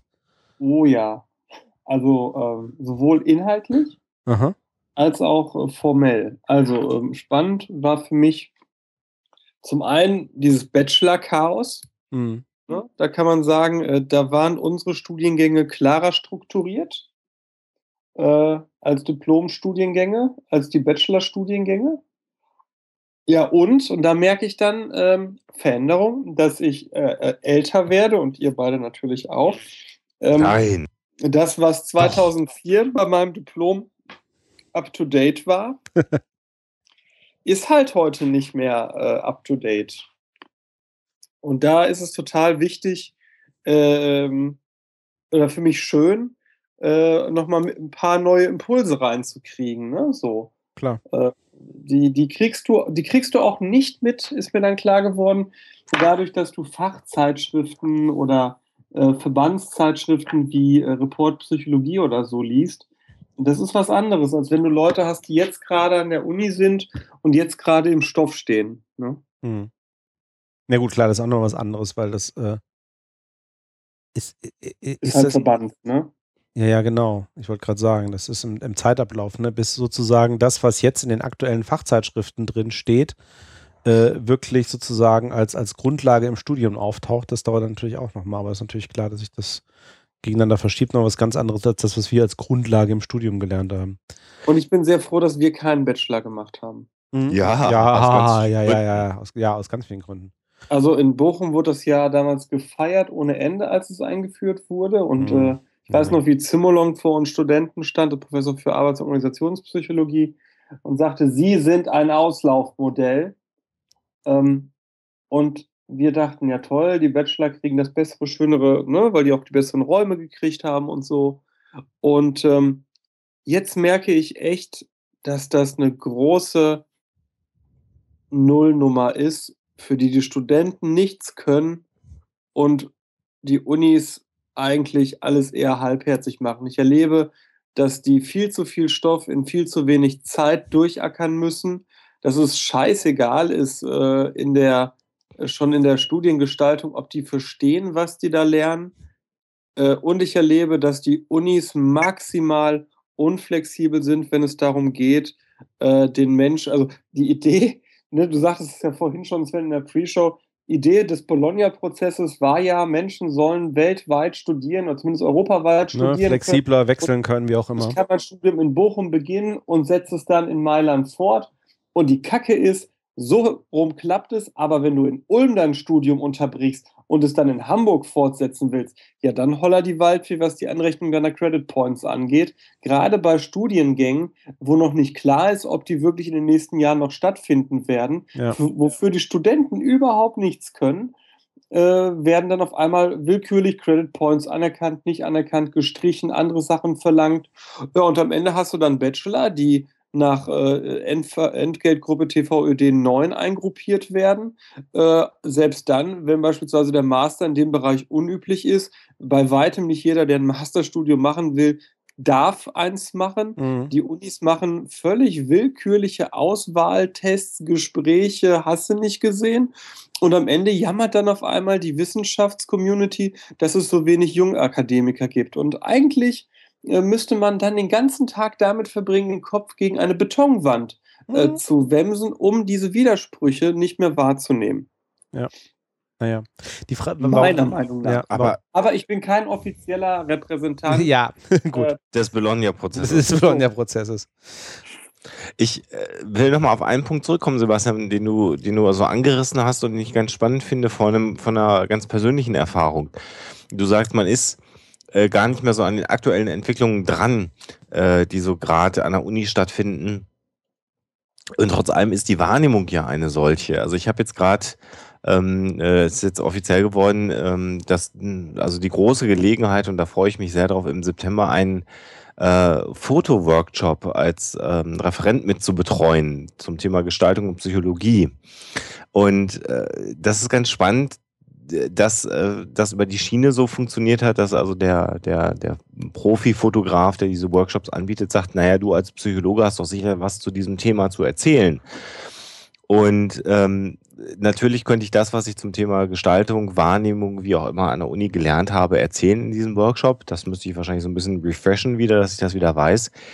Aber ich habe jetzt schon festgestellt, so nach einer ersten Durchsicht, so, dass sich so viel neue Erkenntnisse ergeben haben, dass ich mich für diesen Workshop nochmal komplett neu vorbereiten muss, um da wieder aktuell mhm. äh, auf dem Stand zu sein und keinen Quatsch zu erzählen. Natürlich sind die grundlegenden Dinge, was Wahrnehmungstäuschung und so angeht, klar, das kann man alles nochmal äh, aufdröseln und machen. Das hat sich nicht großartig verändert.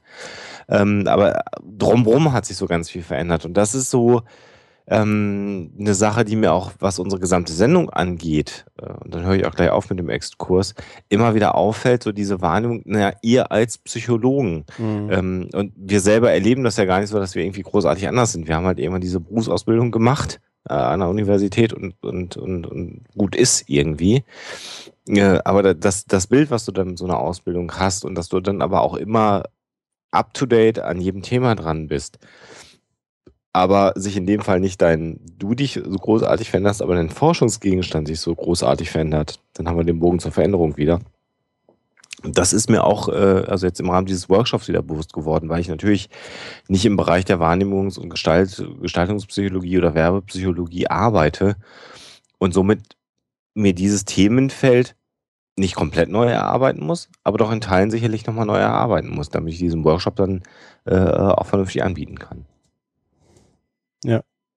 Ähm, Und das ist gut, dass du das machst. Ich hatte eine ähnliche Erfahrung, als ich meine Vorlesung jetzt für die äh, Polizisten und Verwaltungsjuristen, die ich da belehre, äh, vorbereitet habe. Aber ich sehe eben auch und kriege das auch mit, dass es natürlich trotzdem auch die Dozenten und Professoren gibt, die seit 20 Jahren denselben Stoff runterwemsen. Äh, ne? Ja, ja, klar. Und sich dann darüber ärgern, dass die jungen Leute so schlecht informiert sind.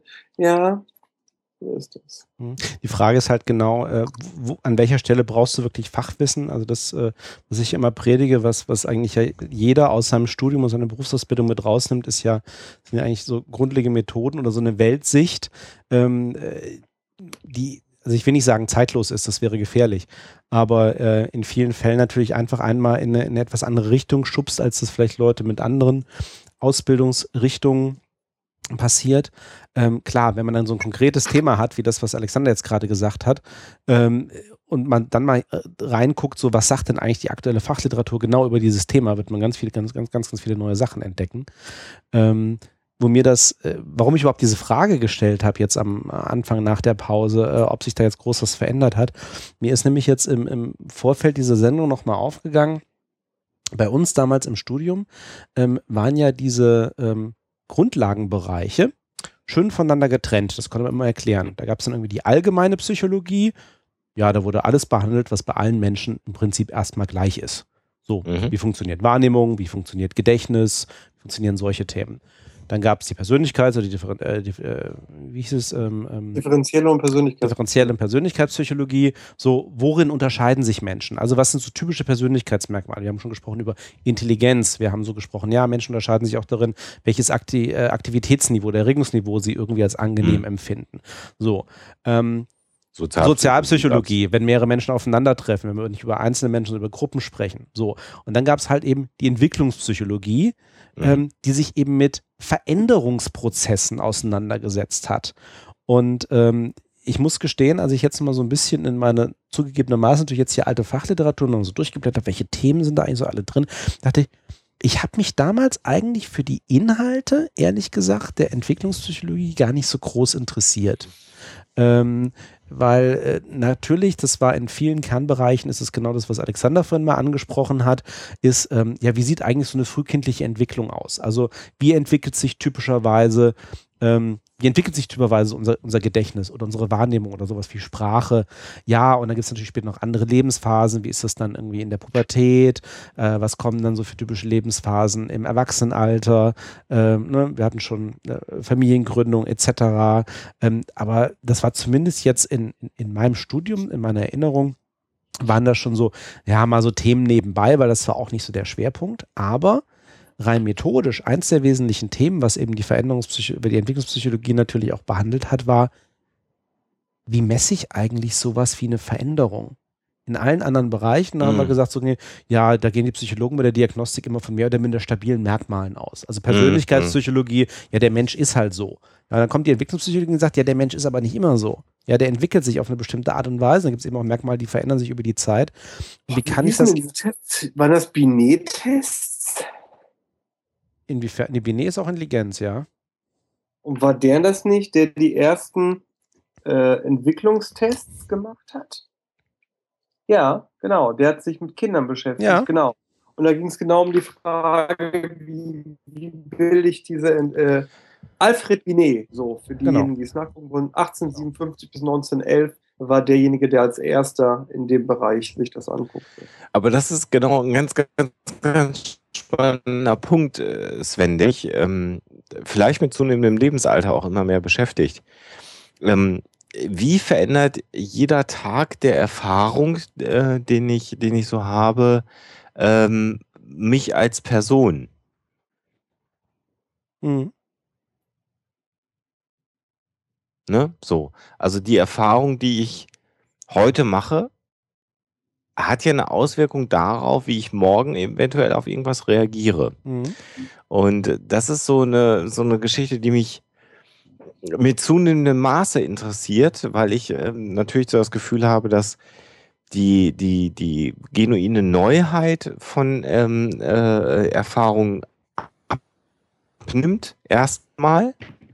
Ähm, ich zeige gleich aber einen Lebenswandel mir jetzt gesucht habe, der dafür sorgt, ähm, und äh, so dieses Abwägen, also wie sehr beeinflusst neuer Input meine Persönlichkeit immer noch, ähm, ist eine Sache, das kann ich gar nicht abschließend beantworten, weil das bei mir auch ein kontinuierlicher Prozess ist. Aber das ist genau stabile Persönlichkeit auf der einen Seite, aber jede Erfahrung, die du machst, beeinflusst dich ja im Zweifelsfall. Ähm, und ich habe. Gibt es ja das Persönlichkeitsmodell von Lazarus, ne? Die er äh, sagte, und das ist für mich auch eine der schönsten Definitionen, dass äh, Persönlichkeit ein äh, relativ überdauerndes Set von Verhaltenseigenschaften ist. Und relativ überdauernd mhm. heißt das ja nach aktuellem äh, Sachstand, man geht von sechs Monaten Stabilität aus. Im Durchschnitt natürlich, klar, ne, mit allen Ausreißern und einschneidende Erlebnisse und, und, und, aber sechs Monate. Und das finde ich äh, ist schon interessant, weil die äh, wahrgenommene Integrität und Stabilität der eigenen Persönlichkeit natürlich deutlich größer ist ja. als sechs Monate. Mhm.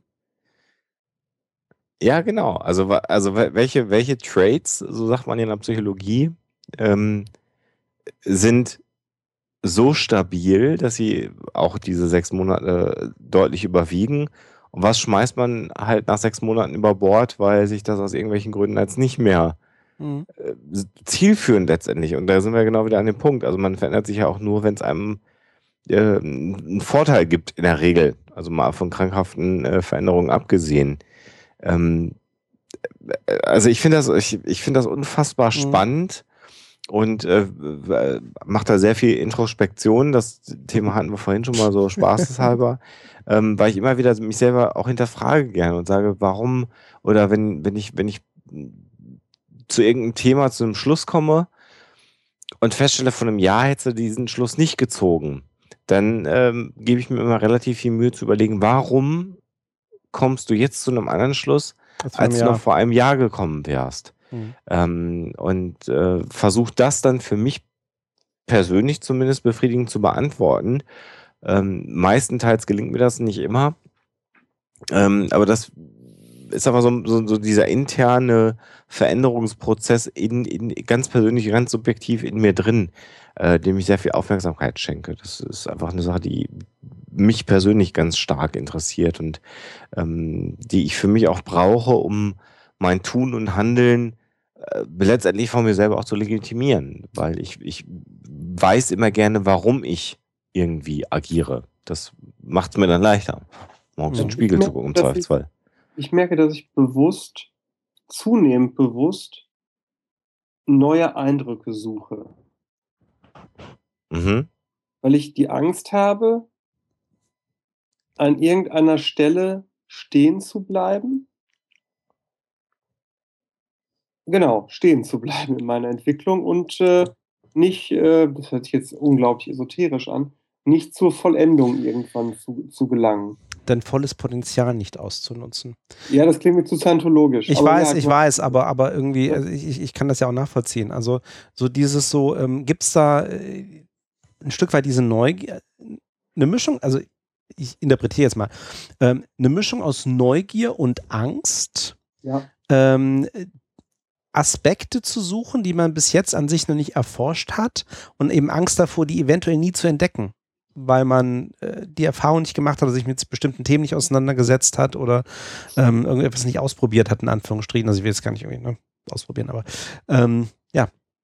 Ja, ne, dann sind wir ja. wieder bei diesem Thema so, äh, Monotonie, sich, der, der Wille, sich weiterzuentwickeln. Also wir wissen alle, dass hier Maslow'sche Bedürfnis, äh, Bedürfnispyramide Schwachsinn ist, aber ne, oberste Spitze, Selbstverwirklichung. Warum ist die Schwachsinn? Schwachsinn ist die nicht. Ja, Schwachsinn ist sie nicht, aber sie ist natürlich grob. Also ich lehre die. Grob, ja. Die ist vereinfachen. Ja, grob vereinfachen, klar. Aber ne, das ist so, so ähm, wieder so eine von den Sachen. Ähm, klar, das, ähm, Kriegt ihr noch einen Neugierversuch hin? Ähm, wisst ihr, von wem der war? Dieser Versuch aus, müssten die 50er oder 60er gewesen sein, wo der Versuchsleiter den Personen die Hände verband, die Füße zusammenband und auf die Augen eine äh, Brille aufsetzte, durch die nur diffuses Licht kam. Erinnert ihr euch an den Versuch? Mhm. Und eine für die damalige Zeit unglaublich hohe äh, Stunden ähm, ähm, ähm, Vergütung den Studenten in den USA dafür anbot, wenn sie möglichst lange in diesem äh, ja nicht äh, in diesem Zustand verbleiben, in dem sie nicht neugierig erforschen konnten, sondern einfach nur diffus daliegen mussten. Und dabei kam dann raus, dass die Leute oder dass viele einfach relativ schnell abgebrochen haben, weil dieses Neugier, dieses Machen wollen von Sinneseindrücken äh, eben eine, ein Ur, ich, ich will jetzt nicht mit dem Triebbegriff anfangen, mhm. aber eine, eine, ein, ein, ein Primärmotiv des Menschen ist. Kennt ihr den Versuch? Nee. Nee. Dann muss ich den mal schütteln. Neugier, Versuch, Brille. Ja, auf jeden Fall war das aber so, wie ich es gerade berichtet habe. Aktivitätsniveau, ja. Ja, ohne Veränderung können wir halt auch nicht. Wie gesagt. Nee. Thema, Thema, Thema Monotonie an der Stelle. Also ich würde ja soweit sagen, dass sogar diese Sendung jetzt gerade, diese drei Stunden, natürlich mich wieder fundamental verändern. Wirklich fundamental? Na, fundamental nicht, nein, das ist Quatsch, hast du recht. Ähm, das ist dem Alkohol geschuldet, den ich getrunken habe. Aber schon ein Stück weit verändern. Na gut, das ist ja, also ich meine, das, was wir hier machen, sind wir auch mal ganz klar. Ich meine, auch vom, ähm, vom Format her äh, ist das für uns natürlich automatisch äh, drei Stunden Selbstreflexion. Ne? Also dieser, dieser, ja. dieser Austausch, diese Diskussion, die Themen, die wir uns natürlich geben, indem wir sagen, okay, lass uns allgemeine Themen nehmen oder auch äh, psychologische Themen.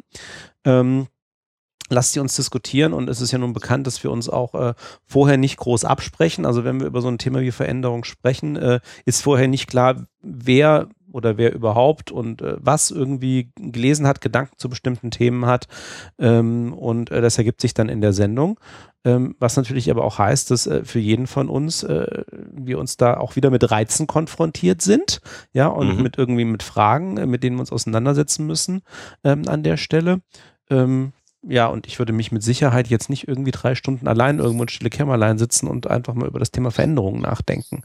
Also vielleicht mal eine halbe Stunde oder eine Stunde oder je nachdem, worum es geht, aber nicht drei Stunden. Ja, und Glaubt ihr, dass deswegen Menschen Kunst auch, nicht nur natürlich, da kommt noch Ästhetikgefühl dazu, äh, aber kann, glaubt ihr, dass auch Kunst, dass Kunst auch betrachtet wird, äh, um, also für mich kann ich das bejahen, um neue äh, Stimuli zu haben, neuen Input? Ähm, ja, kann ich mir sehr gut vorstellen. Klar. Sich damit äh, ähm, das ist ein bisschen das Thema. Ich meine, die Frage kam auch, äh, kam auch im Chat, also von wegen Experience Seeker, ob die jetzt besonders viel äh, Veränderung irgendwie wollen. Ich glaube, das ist, auch da unterscheiden sich die Menschen wieder, welche Art von Reizen äh, bringen mich dazu, ähm, äh, über bestimmte Dinge nachzudenken oder äh, eben mich zu verändern oder was, was finde ich da an der Stelle angenehm. Und ähm, ich schaue mir auch gerne Kunst an, ähm, aber jetzt nicht in dem Maße, dass ich sage, oh ja, das ist jetzt, das macht jetzt einen großen Teil meines, meines Lebens aus, ähm, weil ich gemerkt habe, dass mich das ganz besonders irgendwie zur Reflexion oder, oder ähnlichem äh, anregt. Äh, da lese ich dann lieber irgendwie inhaltliche Artikel äh, oder ähnliches äh, aus verschiedensten Bereichen. Und äh, du ähm, hattest ja auch schon mal gesagt, Sebastian, dass du dir sehr bewusst zum Beispiel auch äh, auf Twitter äh, durchaus auch Personen suchst, äh, denen du folgst, äh, von denen du von vornherein weißt, dass du mit ihrer Meinung eigentlich nicht so, nicht so groß übereinstimmst, ähm, um eben auch so eine Reflexionsfläche da nochmal zu haben. Ne? Also, ich habe Erika Steinbach äh, geholfen vor ein paar Tagen. Was? Geholfen? Ja. Wobei? Was, was, was äh, welche, Invasion, welche Invasion habt ihr geplant? ja, ich werde ihr nicht bei Polen helfen, da muss er alleine durch. Nein. Ähm, es gibt einen, einen Troll, es gibt einen Troll auf Twitter. Einen, einen nur einen. Genau. Und das ist der Shoppi 21. Und der Shoppi 21 hat mich als polnischer Kriegstreiber Dreckshammel irgendwie bezeichnet. Also eine sehr kreative, äh, also wirklich kreativ, wie er mich beschimpft hat. Kern der Aussage war, ich bin scheiße, weil ich Pole bin, gegen Russland Wetter und außerdem Arsch. So, und dieser Typ hat sich dann, und das fand ich spannend, mit Erika Steinbach eingelegt. Und ich folge ja Erika Steinbach. Ähm, und in einem Anflug von sozialem Humanismus, der mich ja ab und an leitet, habe ich dann Erika Steinbach geschrieben. Äh, liebe Erika Steinbach, ich stimme mit Ihrer politischen äh, Haltung überhaupt nicht äh, überein, aber der Shop hier 21 trollt Sie. Und dann schrieb Erika Steinbach zurück, es geht doch nicht über ein gutes Twitter-Duell. Und dann habe ich geschrieben, das steht Ihnen natürlich frei so zu sehen. Ich würde aber Abstand davon nehmen. Und dann hat Erika Steinbach mir gedankt und mir eine schöne Nacht gewünscht. Mann, Mann, Mann. Mann, Mann, Mann. Ja, die Erika und ich, du. Aha. Ja, Freundin höheren, höheren Kreisen, du. Wenn der Deutsche wieder kommt, dann ist meine Familie in Polen sicher. Polnischer Kriegshetzer und polnischer Drecksack. Sagt. Vielen Dank, ich glaube, das waren die Worte. Danke, Tobias. ja. Ja. Ja, ja. Und du, Alexander, wo holst du dir äh, deine Erika Steinbach-Inputs? Ja, eigentlich von dir, Sebastian. Ausschließlich von dir. Oh, du, hast, du folgst nur einem Troll und das bin ich. Ich bin doch mal nicht mal ein richtiger Troll. Also zum Thema Troll könnte ich ganz viel erzählen, aber ich würde da vermutlich einen Troll füttern, deswegen So, spare ich mir das. Ja. Das meinte ich gar nicht. Das meinte ich gar nicht. Da habe Also. ich gar nicht dran gedacht. Also, Ach, ja. Der Sebastian Nee. ist wieder trollig. ja. Nein, ich bin flauschig heute, wurde hier gerade gesagt. Ja, ja. ja, Wer ja. sagt das denn? Ich habe das gesagt. Sag mal, so, ja, Sebastian, dann. wo wir die ganze Zeit über Veränderungen reden, ich glaube, irgendjemand hat kürzlich ein Buch rausgebracht, wovon ich mal ausgehe, dass in dem Buch auch irgendwie von dem Thema Change Blindness die Rede ist, oder? Ja, und zwar Viva Britannia von Sven Rutler. da wolltest du darauf hinaus, oder? ja, genau. Ich, Viva Britannia sagt was über Change Blindness, ja. Also es gibt das Buch von unsichtbaren Gorillas und tanzenden Bären. Und zwar Bären mit einem Ä von Diana Menschik und Sebastian Bartoschek. Ich muss aber gestehen, der Begriff Change Blindness kommt meines Wissens nicht darin vor. Es sei denn in dem Teil, den Diana geschrieben hat. Ja gut, aber ihr redet doch auch irgendwie von den Bären, das ist ja eigentlich genau auch das Thema, ne? Also ich weiß nicht, ob der Begriff drin vorkommt, aber zumindest das Phänomen wird ja zumindest, ähm, Wir haben unintention, unintentional Blindness. Blindness. Ja. Meintest du das? äh, Nee. kommt, kommt, kommt, aufs, kommt aufs selbe hinaus. Dann erklär uns das Prinzip. Ja, du hast es doch geschrieben. Ja, okay, ich erkläre das Prinzip. Nein, Unintentional Blindness ist genau dieses Thema Nein, das meine ich nicht, das, was du davor gesagt hast. Change Blindness. Ja. Ähm, dass wir tatsächlich relativ äh, schlecht darin sind, ähm, Veränderungen zum also meistens getestet in solchen Geschichten wie, ne, man, man kriegt irgendwie zwei Bilder vorgelegt und soll irgendwie die Unterschiede irgendwie Ah, finden. haben wir natürlich drin. Na, klar. Klassischer Versuch, ein Typ wird auf der Straße angequatscht von einem anderen Typen oder einer Perle, um das sie auch mal Ach, das zum Beispiel, genau, ja. Ich, ich Äh, suche dann ich such einen Weg, bla bla bla. So, dann rennen andere Typen oder Frauen oder solche, die sich einem der beiden Geschlechter zugehörig fühlen, dadurch mit einer, äh, äh, einem, einem Spiegel oder einem Brett, das hinreichend groß ist, um die andere Person zu verdecken. Und auf einmal ist, äh, wenn die vorbei sind, ist die Person, die anfangs dort stand, kein Mann mehr, sondern eine Frau. Natürlich hat sich nicht die Person verändert, sondern clevere Psychologen haben den Versuch so ausgebaut, äh, aufgebaut, dass die Personen ge äh, getauscht wurden und eine Vielzahl der Probanden, die Zahl ist mir jetzt gerade nicht bewusst, äh, merkt das gar nicht. Genau.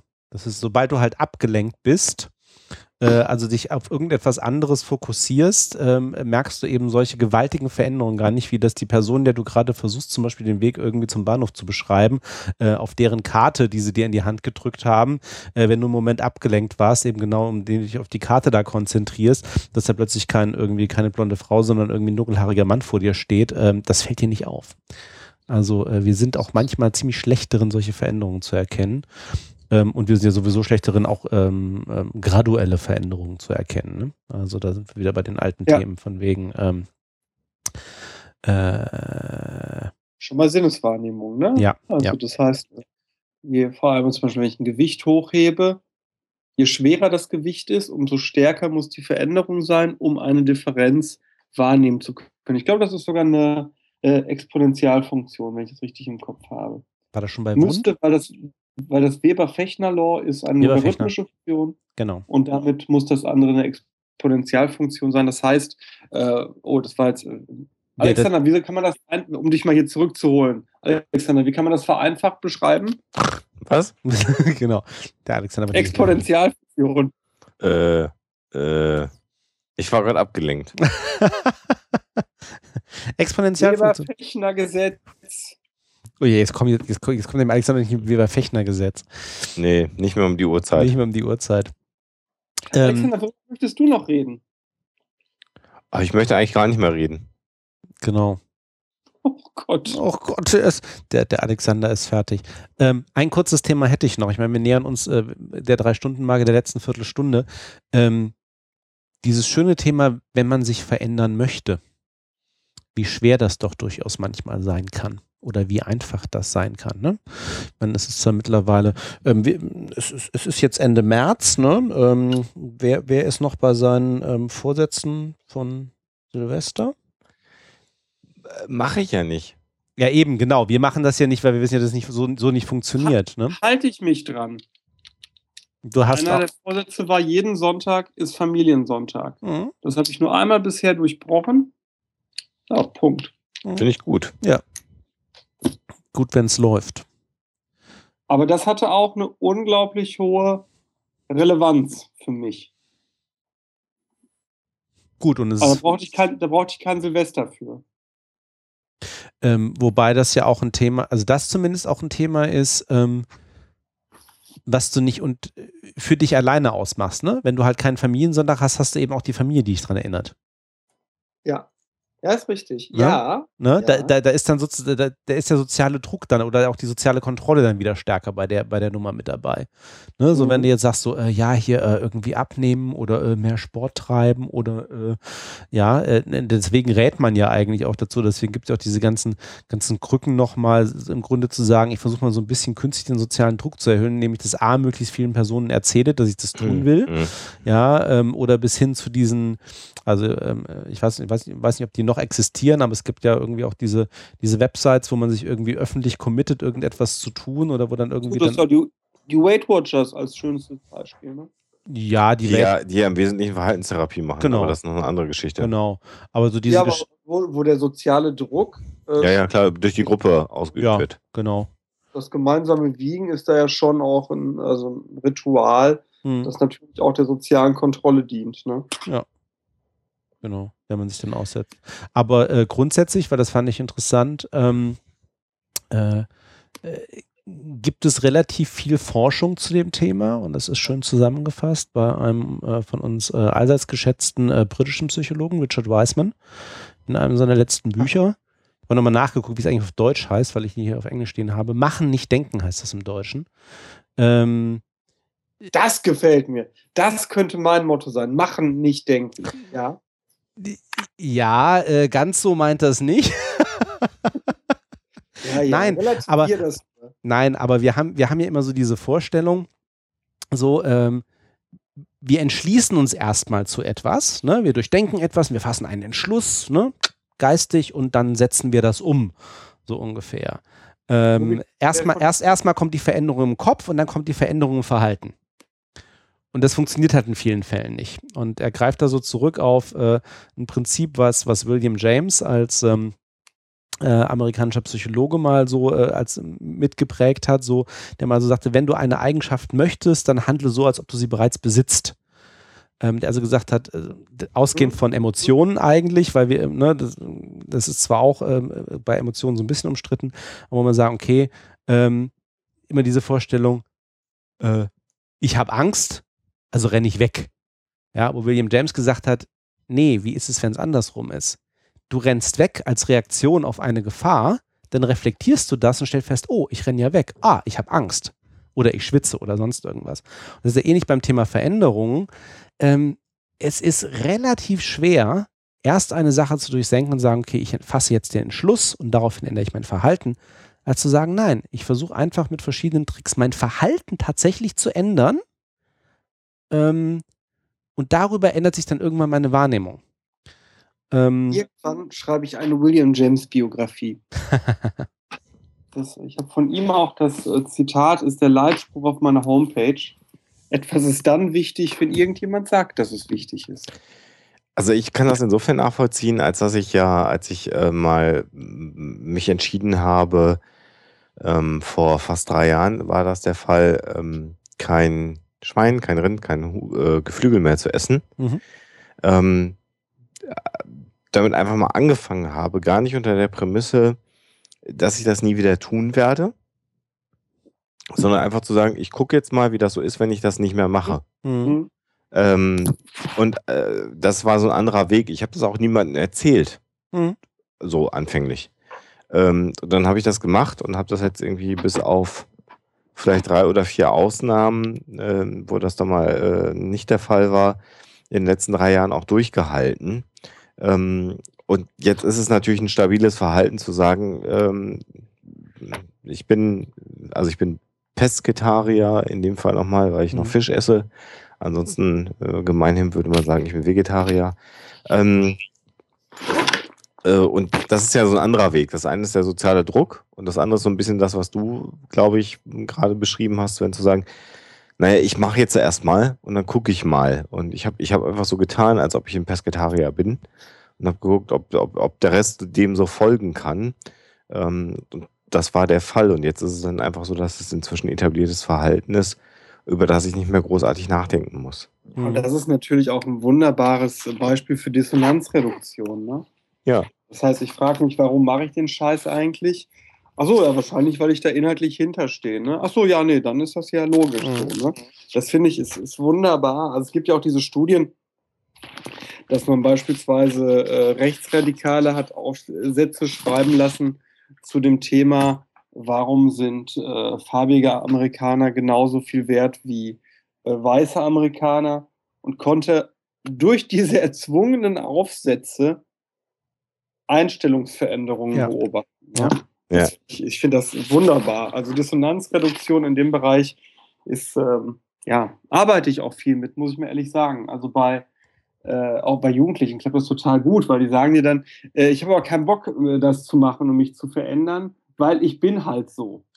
Und dann sagst du denen, es ist okay, pass auf, du bleibst wie du bist und du machst das anders. Und du hast das meinetwegen. Du kannst das den ganzen Tag kannst du dir sagen, Alter, was ist das für eine Wichse? Ich mache das nur für den Bartoschek. So. Und das machst du so. Und das Interessante ist, äh, und das denke ich mir dann natürlich schon, äh, in der Tat machen die das dann, wissen vor sich selber, ich mache das ja äh, nur, weil ich, äh, ne, so, ich stehe da gar nicht hinter und nach einer Zeit, äh, ne, ressourcenorientiert, lassen sie von diesen Gedanken los und übernehmen die positiven. Mhm. Der, der, der Effekt funktioniert ja auch deswegen, wieder, wieder an diesem Beispiel, wenn du dir sagst, ah, ich bin unsportlich, ich will jetzt aber sportlich sein. So. Das wirst du nicht ewig durchhalten, weil du definierst dann für dich, was bedeutet sportlich sein erstmal. Sagst, okay, ich gehe jetzt jeden zweiten Tag ins in Fitnessstudio. So, irgendwann kommt dann das erste Mal, wo du es nicht schaffst, den zweiten Tag ins Fitnessstudio zu gehen und nimmst es sofort als Beleg dafür, ah, ich bin doch unsportlich. Ne? Ja. Und, das, und ziehst dich dann damit runter. Wenn du aber sagst, ich gehe jetzt mal ins Fitnessstudio. Ah, und übermorgen gehe ich wieder. Ja, okay. Und dann irgendwie, und dann bist du vielleicht dann irgendwie im Verlauf von, von, von, von zwei Monaten, warst du jetzt nicht jeden zweiten Tag im Fitnessstudio, aber du warst relativ häufig plötzlich im Fitnessstudio, wo du vorher überhaupt nicht da warst. Und dann sagst du plötzlich im Rückblick, Moment mal, ich glaube, ich bin ja doch ein Typ, der zumindest nicht unsportlich ist, weil ich mache das ja. Und ich habe es ich hab's auf die Reihe gekriegt. Und es ist eben nicht so dieses, diese, die- dieser moralische Selbstdruck, dann zu sagen, ja, nee, dann muss ich es aber auch 150-prozentig und äh, machen und was natürlich motiv äh, von, von der Motivation her eine ganz andere Nummer ist.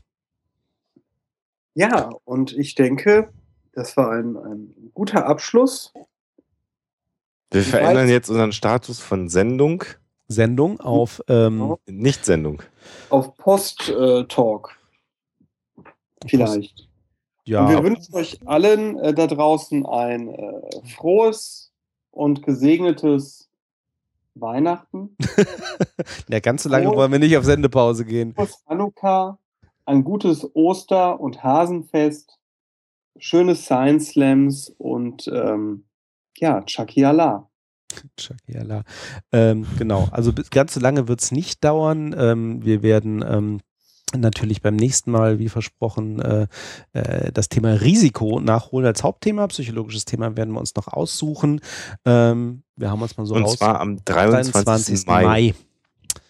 Also nach Ostern, also zumindest frohes Hasenfest, äh, kann man dann zwischendurch schon mal wünschen. Genau.